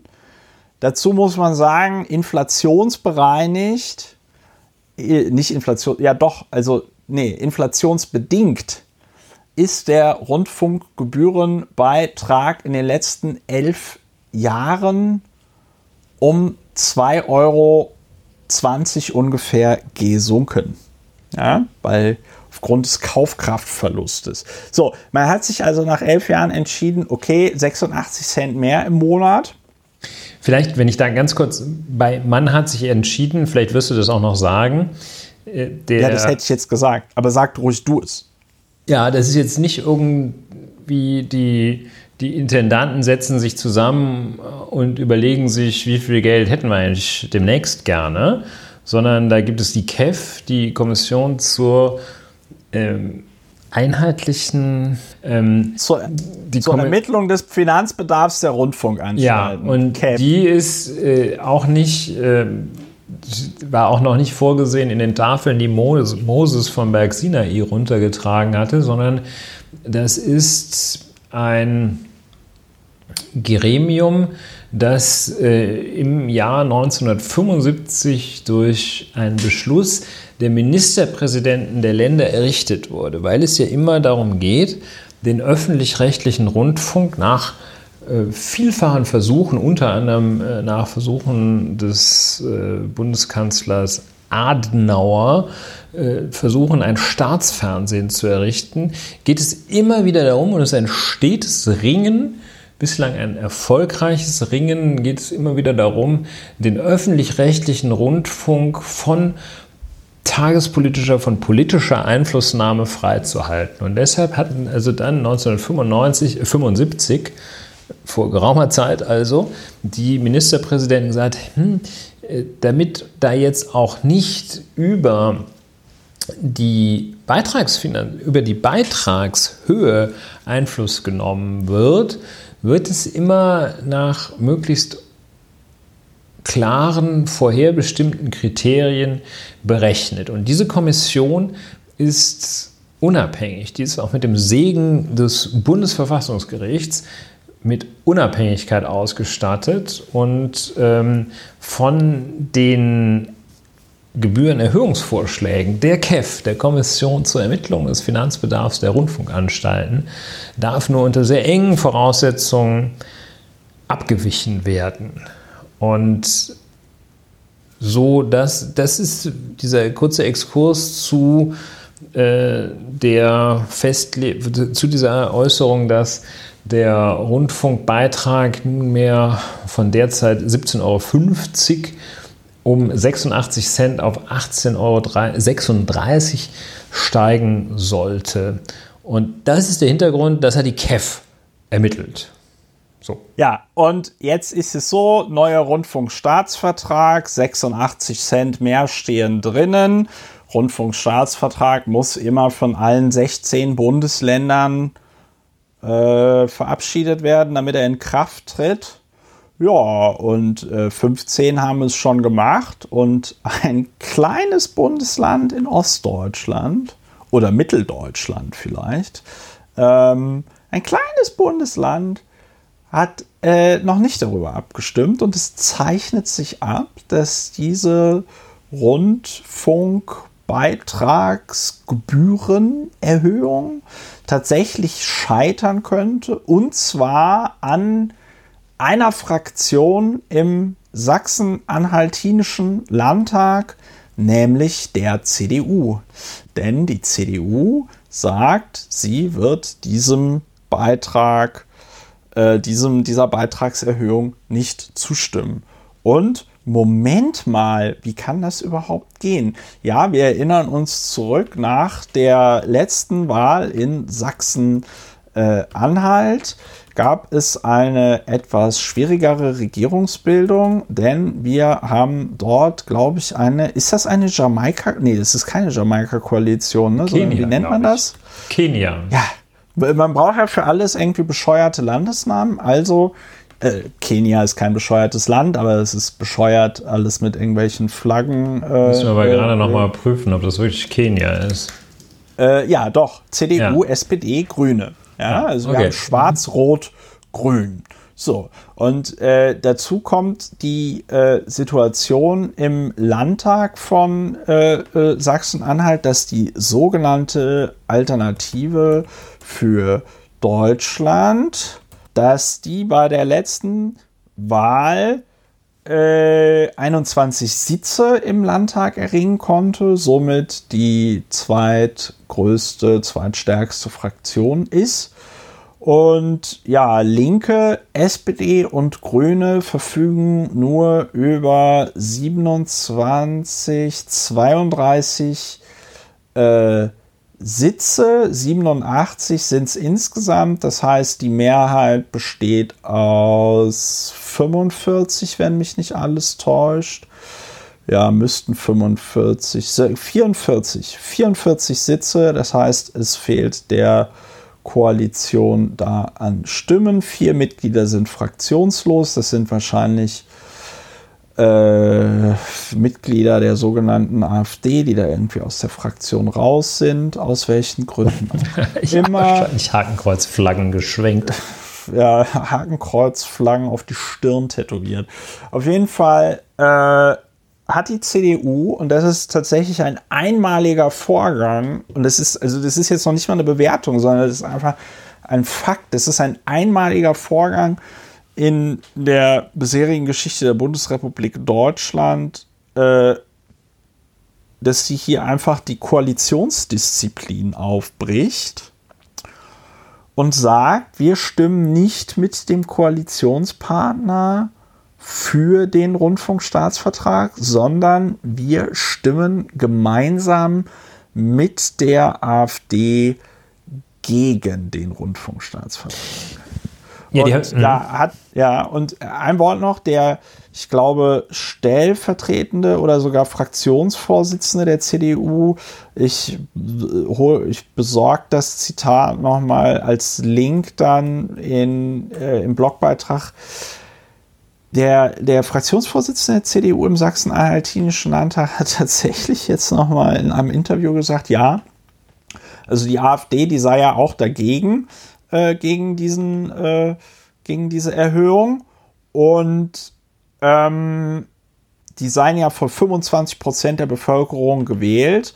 Und das könne man ja jetzt nicht einfach ignorieren.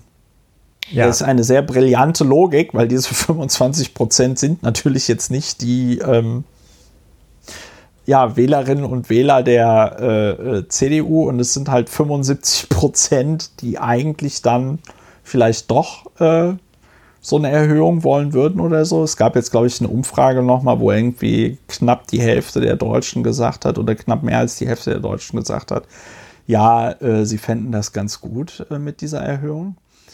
Ja, das ist die Situation. Ja, also die in formaler, Hin formaler Hinsicht ist es so, dass ähm, die SPD und die Grünen sich entschlossen gezeigt haben, den Staatsvertrag mitzutragen. Die haben also gesagt, wir stimmen dafür und alles tutti. Dann haben also auch, hat auch das 16. Bundesland hätte dann zugestimmt, er, er kann in Kraft treten und der Rundfunkbeitrag wird um 86 Cent erhöht. Die CDU ist dagegen, wie du auch schon gesagt hast, die wollen das nicht. Da gibt es so äh, Argumente, die äh, sachfremd sind, das kann man jetzt schon mal sagen.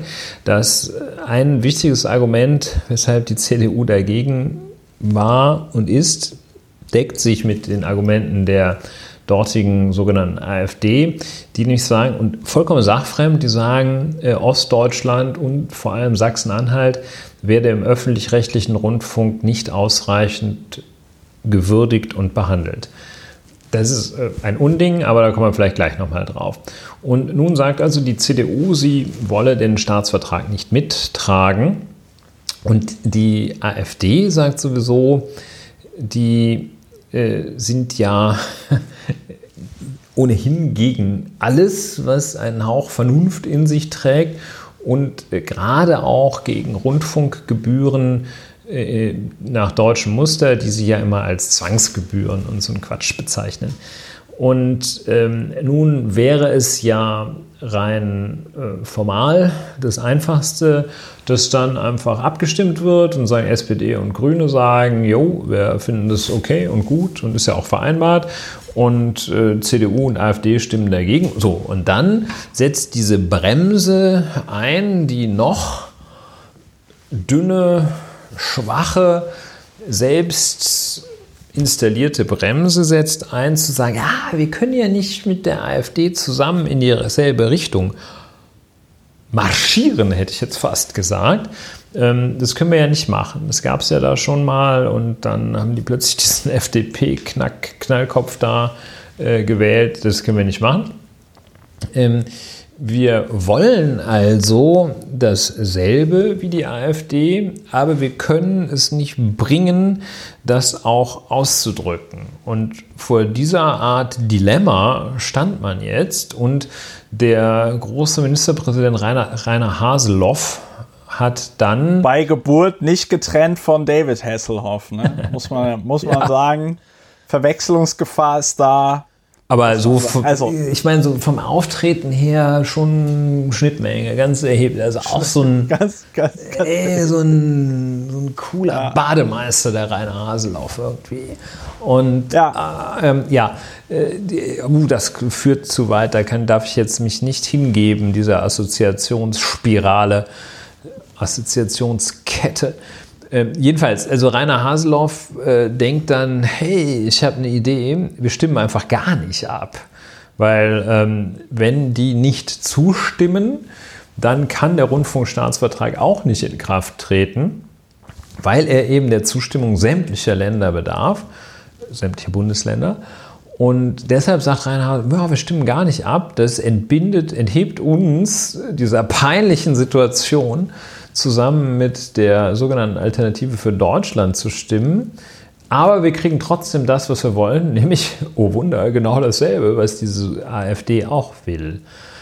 Und an der Stelle sehe ich, liegt jetzt der für mich empfundene Schwerpunkt der Vorwerfbarkeit, dass äh, nämlich da es für untragbar gehalten wird, in formaler Hinsicht gleich gerichtet mit der AfD zu stimmen, aber dass andererseits überhaupt nicht die leiseste Hemmung besteht, in dieselbe Richtung zu gehen wie die AfD. Und das finde ich an dieser Angelegenheit das Übelste, neben den sehr fadenscheinigen Begründungen, warum dieser, diese Beitragserhöhung nun äh, nicht sein dürfe. Und da hat jetzt so als, äh, als Kai aus der Kiste, sagt man, glaube ich, jedenfalls so aus dem Hut gezaubertes Argument,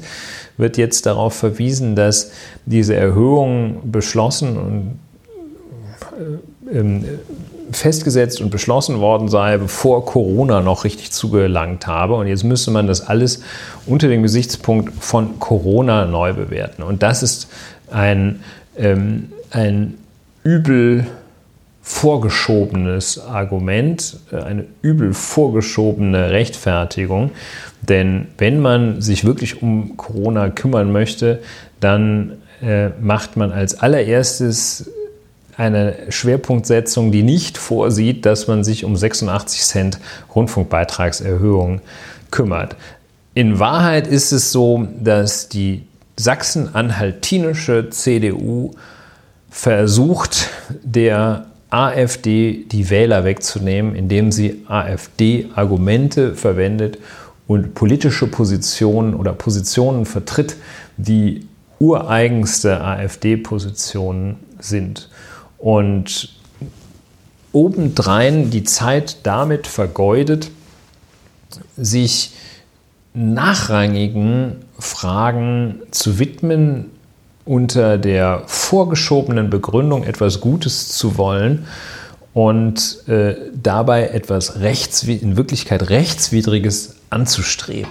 Denn Überlegungen, dass einem das Fernsehprogramm nicht passt, zu viel Fußball, zu wenig Tatort oder sonst etwas, das sind Erwägungen, die kann und darf der einzelne Fernsehzuschauer auf seinem durchgerockten Sofa anstellen. Die dürfen aber nicht Bundesländer anstellen, denen das nicht passt. Wenn die, äh, was tatsächlich äh, sein mag, aber wenn die die Programmgestaltung für nicht gut und richtig halten, dann ist der Weg über die Finanzierung der rechtlich grundlegend falsche Weg. Denn die soll gerade nicht, so auch das nicht ganz unbedeutende Bundesverfassungsgericht, die soll gerade nicht das Instrument sein, auf die inhaltliche Gestaltung des öffentlich-rechtlichen Rundfunks Einfluss zu nehmen. Daher also die äh, Maßnahmen der sachsen-anhaltinischen CDU völlig daneben. Sachsen-Anhalt Früher nannte es sich das Land der Frühaufsteher, heute müsste es sich den Slogan geben, Failed State. Ja, ich habe den Tweet nochmal gefunden. Äh, das war Lars Jörn Zimmer. Und ich weiß gar nicht, ob das jetzt Lucke ist, aber Lars Jörn sieht auch so aus, wie er heißt. So, und Lars Jörn äh, ne, war Berlin direkt. Lars-Jörn Zimmer, CDU Sachsen-Anhalt, schließt eine Minderheitsregierung mit Hilfe der AfD nicht aus. Man könne nicht 25 Prozent der Wähler vor den Kopf stoßen. Da müsse auch die Parteispitze in ihrem, El das müsse auch die Parteispitze in ihrem Elfenbeinturm akzeptieren. Das ist geil. Da möchte ich tatsächlich sagen, liebe Freunde, kommt aus eurem Elfenbeinturm in Berlin, in München, äh, in Berlin oder München endlich mal runter. Kommt raus, kommt an die Basis und guckt euch an wie es wirklich aussieht. Ich kann keine 25 Prozent der Wählerinnen und Wähler einfach vor den Kopf stoßen und sagen, mit euren Vertretern rede ich nicht. Was ihr wollt, was ihr sagt, das ist mir völlig egal. Was ich damit erreiche, ist eins, ich treibe noch mehr Leute genau in diese Richtung. Das ist natürlich total unlogisch, weil wenn er schon mit den Vertretern dieser Partei redet und dann sagt, mit euch rede ich nicht, wie er dadurch dann mehr Leute in deren Arme treibt, wenn diese Leute doch eh schon eine andere Partei gewählt haben. Aber gut, äh, mit Logik hat es der Lars Jörn nicht so. Ähm, der andere Punkt, den ich hatte, ist, dass es auch ein bisschen natürlich unaufrichtig von Rainer Haselhoff ist, denn die, äh, die diese ähm, Rundfunkstaatsverträge, die fallen ja nicht vom Himmel die fallen nicht vom Himmel, sondern die werden ja dann zwischen den Staatskanzleien und, und äh, Senatskanzlei und wie die ganzen äh, äh, Ministerien der Regierungschefs und Chefinnen lauten, werden die ja mühsam ausgehandelt. Ne? Ja. Äh, das heißt, da setzen sich 16 Bundesländer hin und äh, schließen dann einen Staatsvertrag miteinander ab. Das ist vorher und, und das ist, und, das, und deswegen ist das auch, vielleicht, das ist nochmal ganz gut, dass ich das sage, weil das ist, glaube ich, zum Verständnis auch nochmal wichtig, um zu kapieren, was für ein Affront das ist, was Sachsen-Anhalt da gerade macht. Weil den ganzen Streit, die ganzen Verhandlungen, die gibt es im Vorfeld. Und dann äh, stellt man dadurch dann auch sicher, dass die, ähm, dadurch stellt man dann halt dann auch tatsächlich sicher, dass das ratifiziert wird.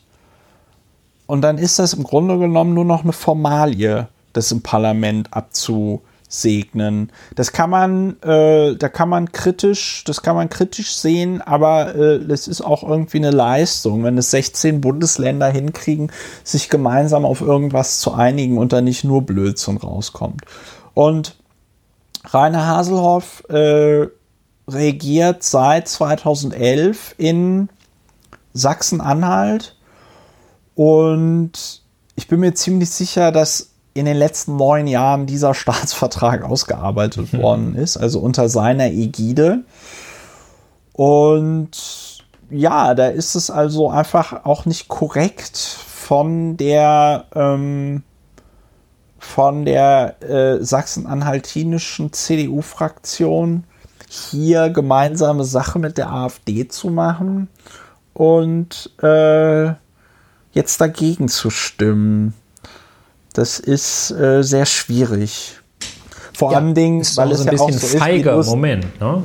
Ähm, ja, also. also ich denke, und vor allem Dingen, der Witz ist ja, man könnte sich ja, man könnte sich ja auch dadurch retten, weil meines Wissens ist der Staatsvertrag, sind solche Staatsverträge einfach äh, ja Gesetze wie eben andere Gesetze äh, auch.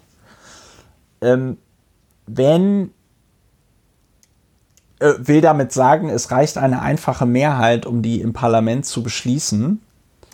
Will damit sagen, du brauchst jetzt nicht irgendwie zwei Drittel aller Abgeordneten oder so. Bedeutet, ein Weg für die äh, CDU wäre es ja zum Beispiel auch, einfach der Abstimmung fernzubleiben oder sich zu enthalten oder oder oder. Aber dem ist ja nicht so, sondern man entscheidet sich aktiv dafür oder man entscheidet sich dazu aktiv, diesen Staatsvertrag zu verhindern. Und das ja, ist tatsächlich äh, sehr schwierig. Fernbleiben, ähm, reines Fernbleiben würde Doch. ja dann ja zum selben Ergebnis führen, dass er nicht angenommen wird. So, nein. Es Wie zählt nein? bei es zählt bei einer Abstimmung, deswegen gibt es doch den Hammelsprung. Es, es zählt bei einer äh, äh, Abstimmung, zählen die Leute, die im Saal sind. Ja gut, dann würde der, würde der ja angenommen. Ja, sag ich ja, die CDU könnte der Abstimmung fernbleiben. Ja, aber dann haben sie ja nicht das Ergebnis erreicht, das sie haben wollen. Ja, und dann. Oder verstehe ich deinen Gedanken? Ja, klar, können die fernbleiben, können auch einfach dafür stimmen, nee, ich will damit, nein, ich der will Ministerpräsident damit, damit, das ja ausgehandelt hat, mit ausgehandelt ja, hat. Ich will, ja, ich will damit, ich will damit sagen, wie unaufrichtig das alles ist, was die CDU da macht, weil es verschiedenste Formen gäbe, dagegen zu protestieren. Ja, wenn sie das so scheiße finden, was ihr Ministerpräsident da für sie ausgehandelt hat. Ja.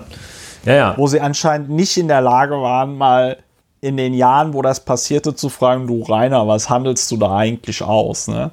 Und das kann mir jetzt auch keiner erzählen, dass diese 86 Cent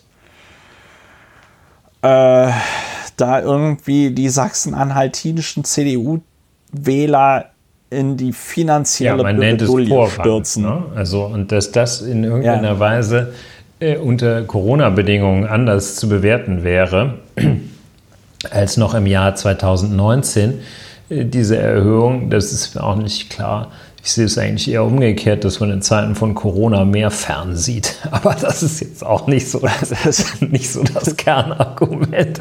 Ähm, da würde jetzt, da würde jetzt auch Christian Netflix van Daniels, würde Christian van Daniels jetzt wahrscheinlich sagen, der Trend wurde in der Branche überhaupt nicht gesehen. ja, nicht so, gesehen. Ähm, der, ja. Also, und man muss noch, man muss noch, man muss noch dazu sagen, ich finde es besonders ärgerlich, das ist jetzt kein richtiges Argument, aber ich finde es ja, besonders doch. ärgerlich, äh, weil halt in Sachsen-Anhalt tatsächlich nur 2,2, lassen wir mal 5 Grad sein, nur 2,2 Millionen Menschen ja.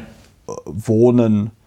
Ja, ich weiß, dass natürlich verfassungsmäßig die Landesparlamente alle denselben Rang haben, aber das ist halt so, als würden die Stadtparlamente von Köln, Düsseldorf und Wuppertal In diesen drei Städten leben nämlich auch ungefähr 2,2 Millionen Menschen. Es würden die Stadtparlamente von Köln, Düsseldorf und Wuppertal den Rundfunkstaatsvertrag verhindern. Ja, das ist schon ein bisschen bitter. Ja, also ich sag mal, wenn da jetzt irgendwie es eine Allianz aus NRW, Baden-Württemberg und Bayern gäbe, dann könnte man wenigstens sagen, mh, hm, ja, okay, sind ja große Bundesländer, vertreten viele Menschen, aber jetzt so auch demokratietheoretisch erschließt es mir, erschließt es sich mir nicht so ganz, warum ein Bundes, äh, ein Landesparlament, das eben zwei Millionen Menschen vertritt und eben nicht die restlichen 80 Millionen, äh, warum die jetzt auf einmal für die anderen 80 Millionen bestimmen können, wie dann da das Rundfunkprogramm Ja, hinzu kommt, dass nach sehr ernstzunehmenden Stimmen und äh, rechtlichen Bewertungen die Vorgehensweise äh, tatsächlich auch äh, verfassungswidrig ist.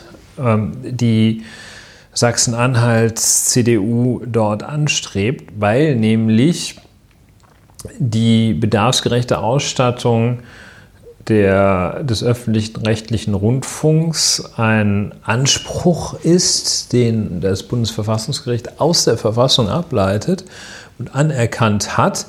Und äh, wenn diese Ausstattung, äh, also auch eben auch die unabhängige Rolle der KEF bei der Festsetzung des Gebührenbedarfs anerkannt hat, die nur unter ganz strengen Voraussetzungen ähm, äh, äh, unter ganz strengen Voraussetzungen, von denen nur unter ganz strengen Voraussetzungen abgewichen werden kann.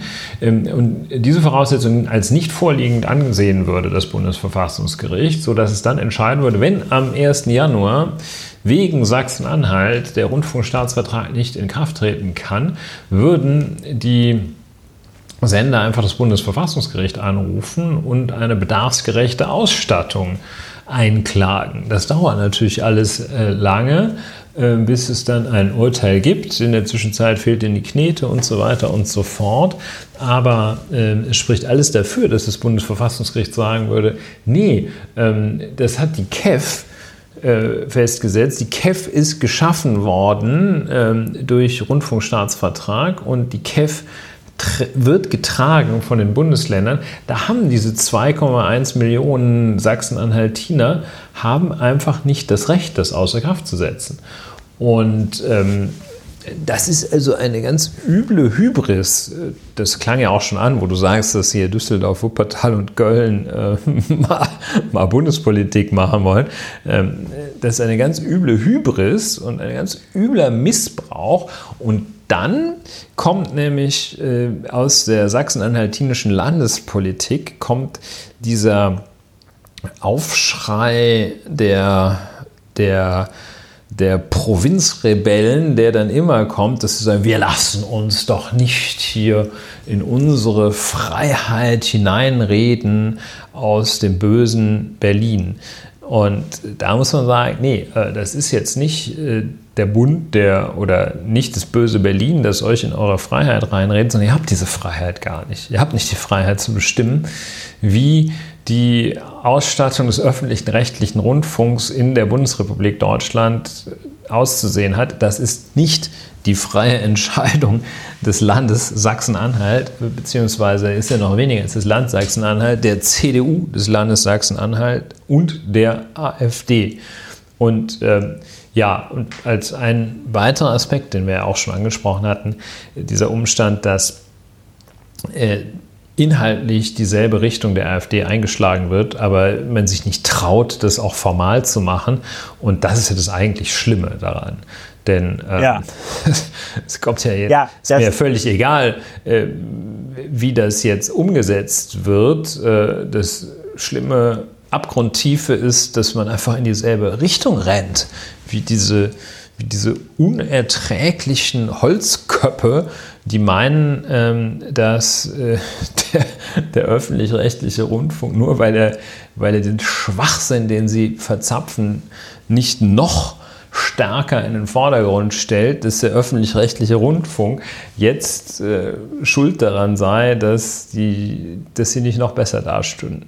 Und da ist also diese, dieses Umgehungsgeschäft, einfach zu sagen, ja, hm, ja so, das können wir ja so machen, dass wir dann irgendwie so tun, als würden wir und dann machen wir doch nicht und dann hm, hm, hm, haben wir es auch.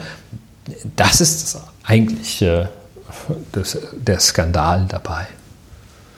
Ja, und äh, also Sachsen, ja, ja, auf jeden Fall. Also die äh, äh in, in Sachsen-Anhalt haben aber auch, äh, also die sachsen-anhaltinische CDU hat aber auch anscheinend generell ein Problem mit der Abgrenzung nach rechts. Ich erinnere da äh, an diesen äh, hier der rechte Flügel der CDU in Sachsen-Anhalt scheint es kaum erwarten zu können, die Koalition mit der SPD und Grünen aufzukündigen und sich weiter der AfD anzunähern.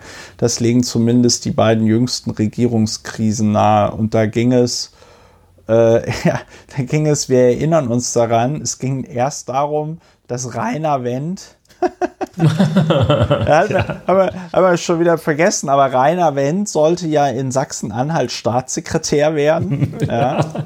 Wir hatten auch drüber gepodcastet. Ich hatte es wieder vergessen.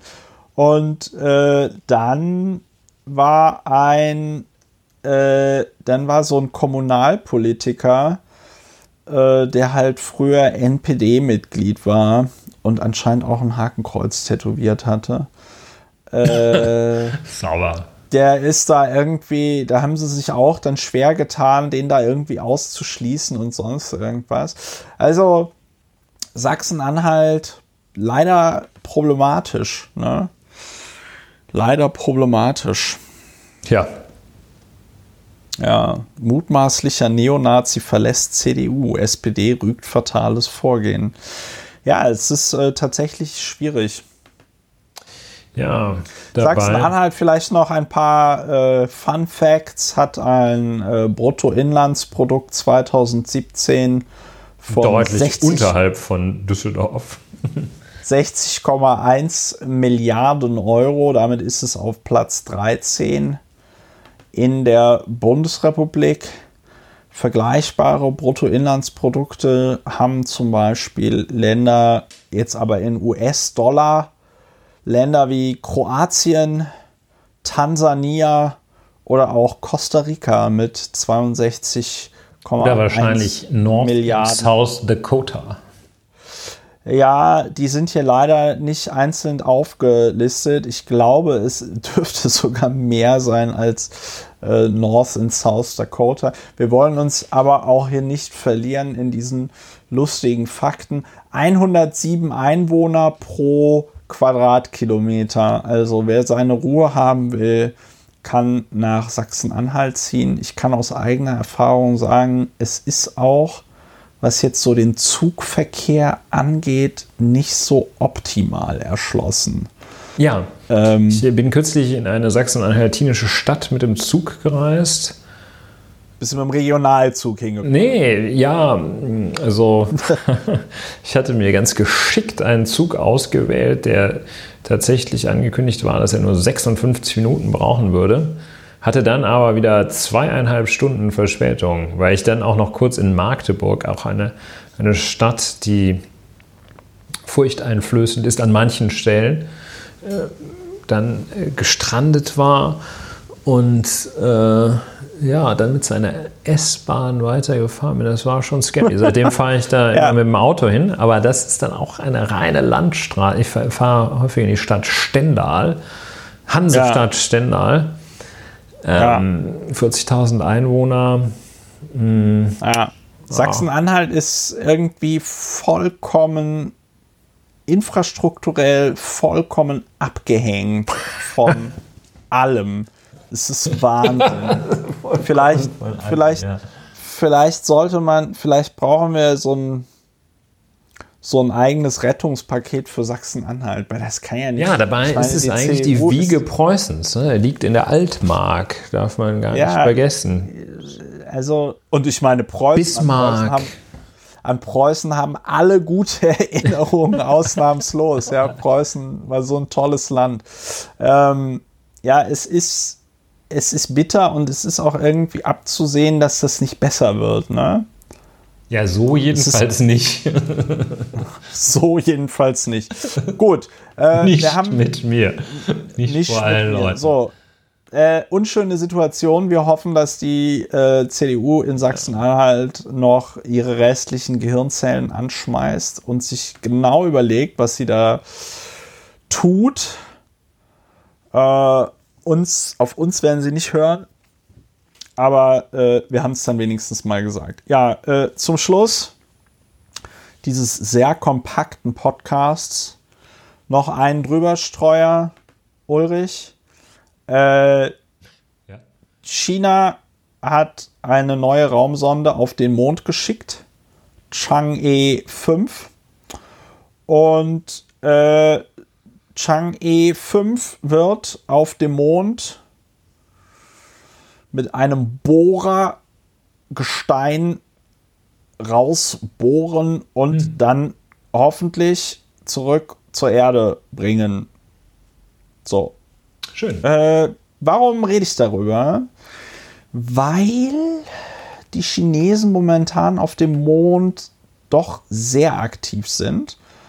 Äh, die haben ja auch verschiedene Rover dort gelandet auf der äh, dunklen Seite des Mondes. Die ist nicht tatsächlich dunkel, aber es ist die Seite, die immer abgewandt ist von der Erde, weil die Rotation des Mondes so schnell ist, dass er uns immer mit einer Seite zugewandt ist. Ja, und die, äh, ich sage das deswegen, weil ich das ganz interessant finde, dass die Chinesen doch sehr, äh, glaube ich, weitreichende Pläne haben für den Mond. Wahrscheinlich bis hin zu einer bemannten Mondstation. Ähm, und vielleicht sollte sich Europa mal überlegen, was da gerade passiert. Und vielleicht sollte man sich da mal irgendwie überlegen, was man da macht. Oder man überlässt es halt einfach den Chinesen und sagt dann in 20 Jahren, wenn die ihre Mondstation haben, naja, das liegt an der anderen Mentalität. Ja, also das wird ja im Moment auch immer wegen Corona gesagt, ja, das ist eine Diktatur, das kannst du nicht vergleichen, das ist ja eine, ist eine andere Mentalität. Ne? Ähm, man wischt das immer so weg, aber äh, ich habe irgendwie so, aber diese Vermutung oder diesen Verdacht äußere ich ja öfters, wenn es um China geht ich habe irgendwie so das Gefühl, Europa, aber auch Deutschland verliert irgendwie so ein bisschen den Anschluss an die Zukunft. Das passiert jetzt halt in anderen Ländern, zum Beispiel in China.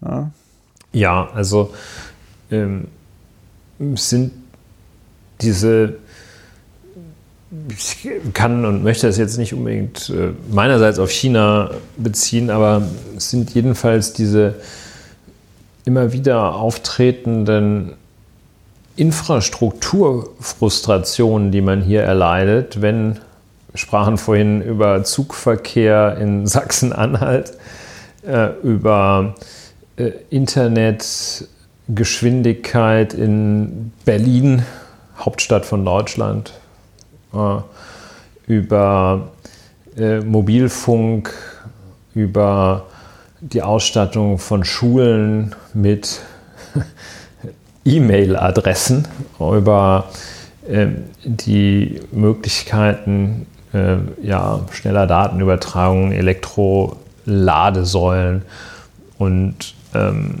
ähnlichem. Da sollte man nicht glauben, dass nur weil wir jetzt die letzten, ähm, wie man es auch immer rechnen mag, Jahrzehnte vor äh, den meisten Staaten dieser Welt gelegen haben, äh, ist nicht davon auszugehen und es ist schon gar keine Gewähr, dass wir auch die nächsten Jahrzehnte vor anderen Staaten liegen werden. Und ähm, das finde ich so ein bisschen deprimierend. Das ist so wie das Gefühl, ich habe das glaube ich auch schon mal irgendwann angesprochen, ist, ist glaube ich, wie das Gefühl, wenn man mh, hm, viele Jahre mit einem Partner, einer Partnerin zusammen ist, und irgendwie merkt, ah, das ist irgendwie, das ist nichts, äh, die, das tut nicht gut und äh, es ist alles so, ach, es ist so unschön und äh, so eine, so eine fade Frustration, die sich da breit macht, wenn das irgendwie nicht klappt. Und äh, ja, und ähm, da ist sicherlich in manch anderer Weltregion geht es ganz anders ab. Da ist nicht das Problem, dass man keinen Laptop in der Schule hat. Ja. Ja. Hm. Äh, ich muss an diesem, äh, an dieser Stelle nochmal äh, mich ein bisschen zumindest korrigieren. Die ESA schlug anscheinend im März 2016 ein internationales Monddorf vor. Und dieser China, äh, dieser Vorschlag wurde von China auch direkt aufgegriffen. Hm. Montag. Äh, man schön. hat man, man, man Corona-frei wahrscheinlich. Das kann man noch hinreißen. Corona-frei. Ich, ge ich gebe die Hoffnung, ich gebe die Hoffnung nicht auf, dass es möglicherweise eine gemeinsame Erkundung des Mondes und des Marses geben ja, wird. Sehr schön. Aber ich will damit nur sagen, wenn wir nicht ein bisschen aufpassen, dann ähm, laufen uns äh, die Chinesen an dieser Stelle auch davon. Ich meine, ich finde es ja nicht schlimm, weil ist ja auch erfreulich zu wissen, wenn irgendwie zumindest ein Teil der Menschheit den Blödsinn, den wir auf diesem Planeten machen, überlebt. Aber äh, ist halt irgendwie schade, wenn man überhaupt gar keinen Anteil daran hat. Ja? Und wenn man sich, da gibt es also wirklich, ich bin jetzt wieder sehr äh, positiv überrascht von der Wikipedia. Gibt es eine sehr instruktive äh, Seite über das chinesische Mondprogramm. Und wenn man sich einfach ab anguckt, wie die wirklich seit 2007 äh, da kannst du echt die Uhr nachstellen, wie die seit 2007 alle drei, vier Jahre eine, naja gut, es gab eine Pause zwischen 2013 und 2018. Das waren äh, sieben, äh, fünf Jahre. Aber diese alle äh, paar Jahre eine neue Mondmission raufschicken äh, und den Mond also erkunden mit Kameras und dann also auch mit einem Roboter. Der Roboter heißt Jadehase. ja, äh, ja, da wird's äh, ernst natürlich. Da wird's, da wird's ernst, ne? Ähm, ja, und irgendwie bei uns kriegt man es nicht mal hin, Luftfilter für die Schulen zu besorgen und sagt Bei uns Kindern, werden, werden zu einem kostengünstigen Preis FFP2-Masken ausgegeben, ja. An die, an die vulnerable Bevölkerung. Ja, bevor das jetzt hier in äh, Kulturpessimismus abdriftet, ähm, äh, herzlichen Glückwunsch, Volksrepublik China, für diese spektakuläre Landung. Es wird natürlich noch spektakulärer, wenn die Sonde Chang'e 5 ihre Ladung zurück nach äh, Hause bringt. Da werden wir gucken, ob das gelingen wird. Das ist ja auch kein triviales äh, Unterfangen, so ein Wiedereintritt in die Erdatmosphäre und das dann auch so, dass das Gestein dabei nicht beschädigt wird. Ja. Ähm, haben wir sonst noch was, Ulrich? Für diesen Moment nein. Wir haben noch eine hübsche Moment, Verabschiedung hinzulegen, würde ich sagen. Ja, eine hübsche Verabschiedung. Liebe Leute, liebe Hörerinnen und Hörer, äh, schön, dass ihr so lange mit dabei wart bei dieser Jubiläumsfolge von Lauer und Wena, die 80. Folge. Ich würde sagen, wir machen jetzt immer eine Jubiläumsfolge, wenn es voll ist, oder? Ja. Alle zehn Folgen eine Jubiläumsfolge. Ja. Ähm, bei dieser Jubiläumsfolge von Lau und Weder. Wenn euch dieser Podcast gefallen hat, dann geht doch mal auf die Webseite und überlegt euch, ob ihr ihn nicht einfach unterstützen wollt. Äh, wenn ihr uns Feedback hinterlassen wollt, könnt ihr auf der Webseite machen. Im Blog, per E-Mail oder auch auf Apple Podcasts. Ist alles gerne gesehen. Und dann wünschen wir euch eine gute Restwoche äh, viel Kraft bei der Bewältigung der Gesamtsituation. Bleibt gesund, macht es gut und dann hören wir uns demnächst wieder bei Lauer und Wiener. Macht es gut. Tschüss. Tschüss.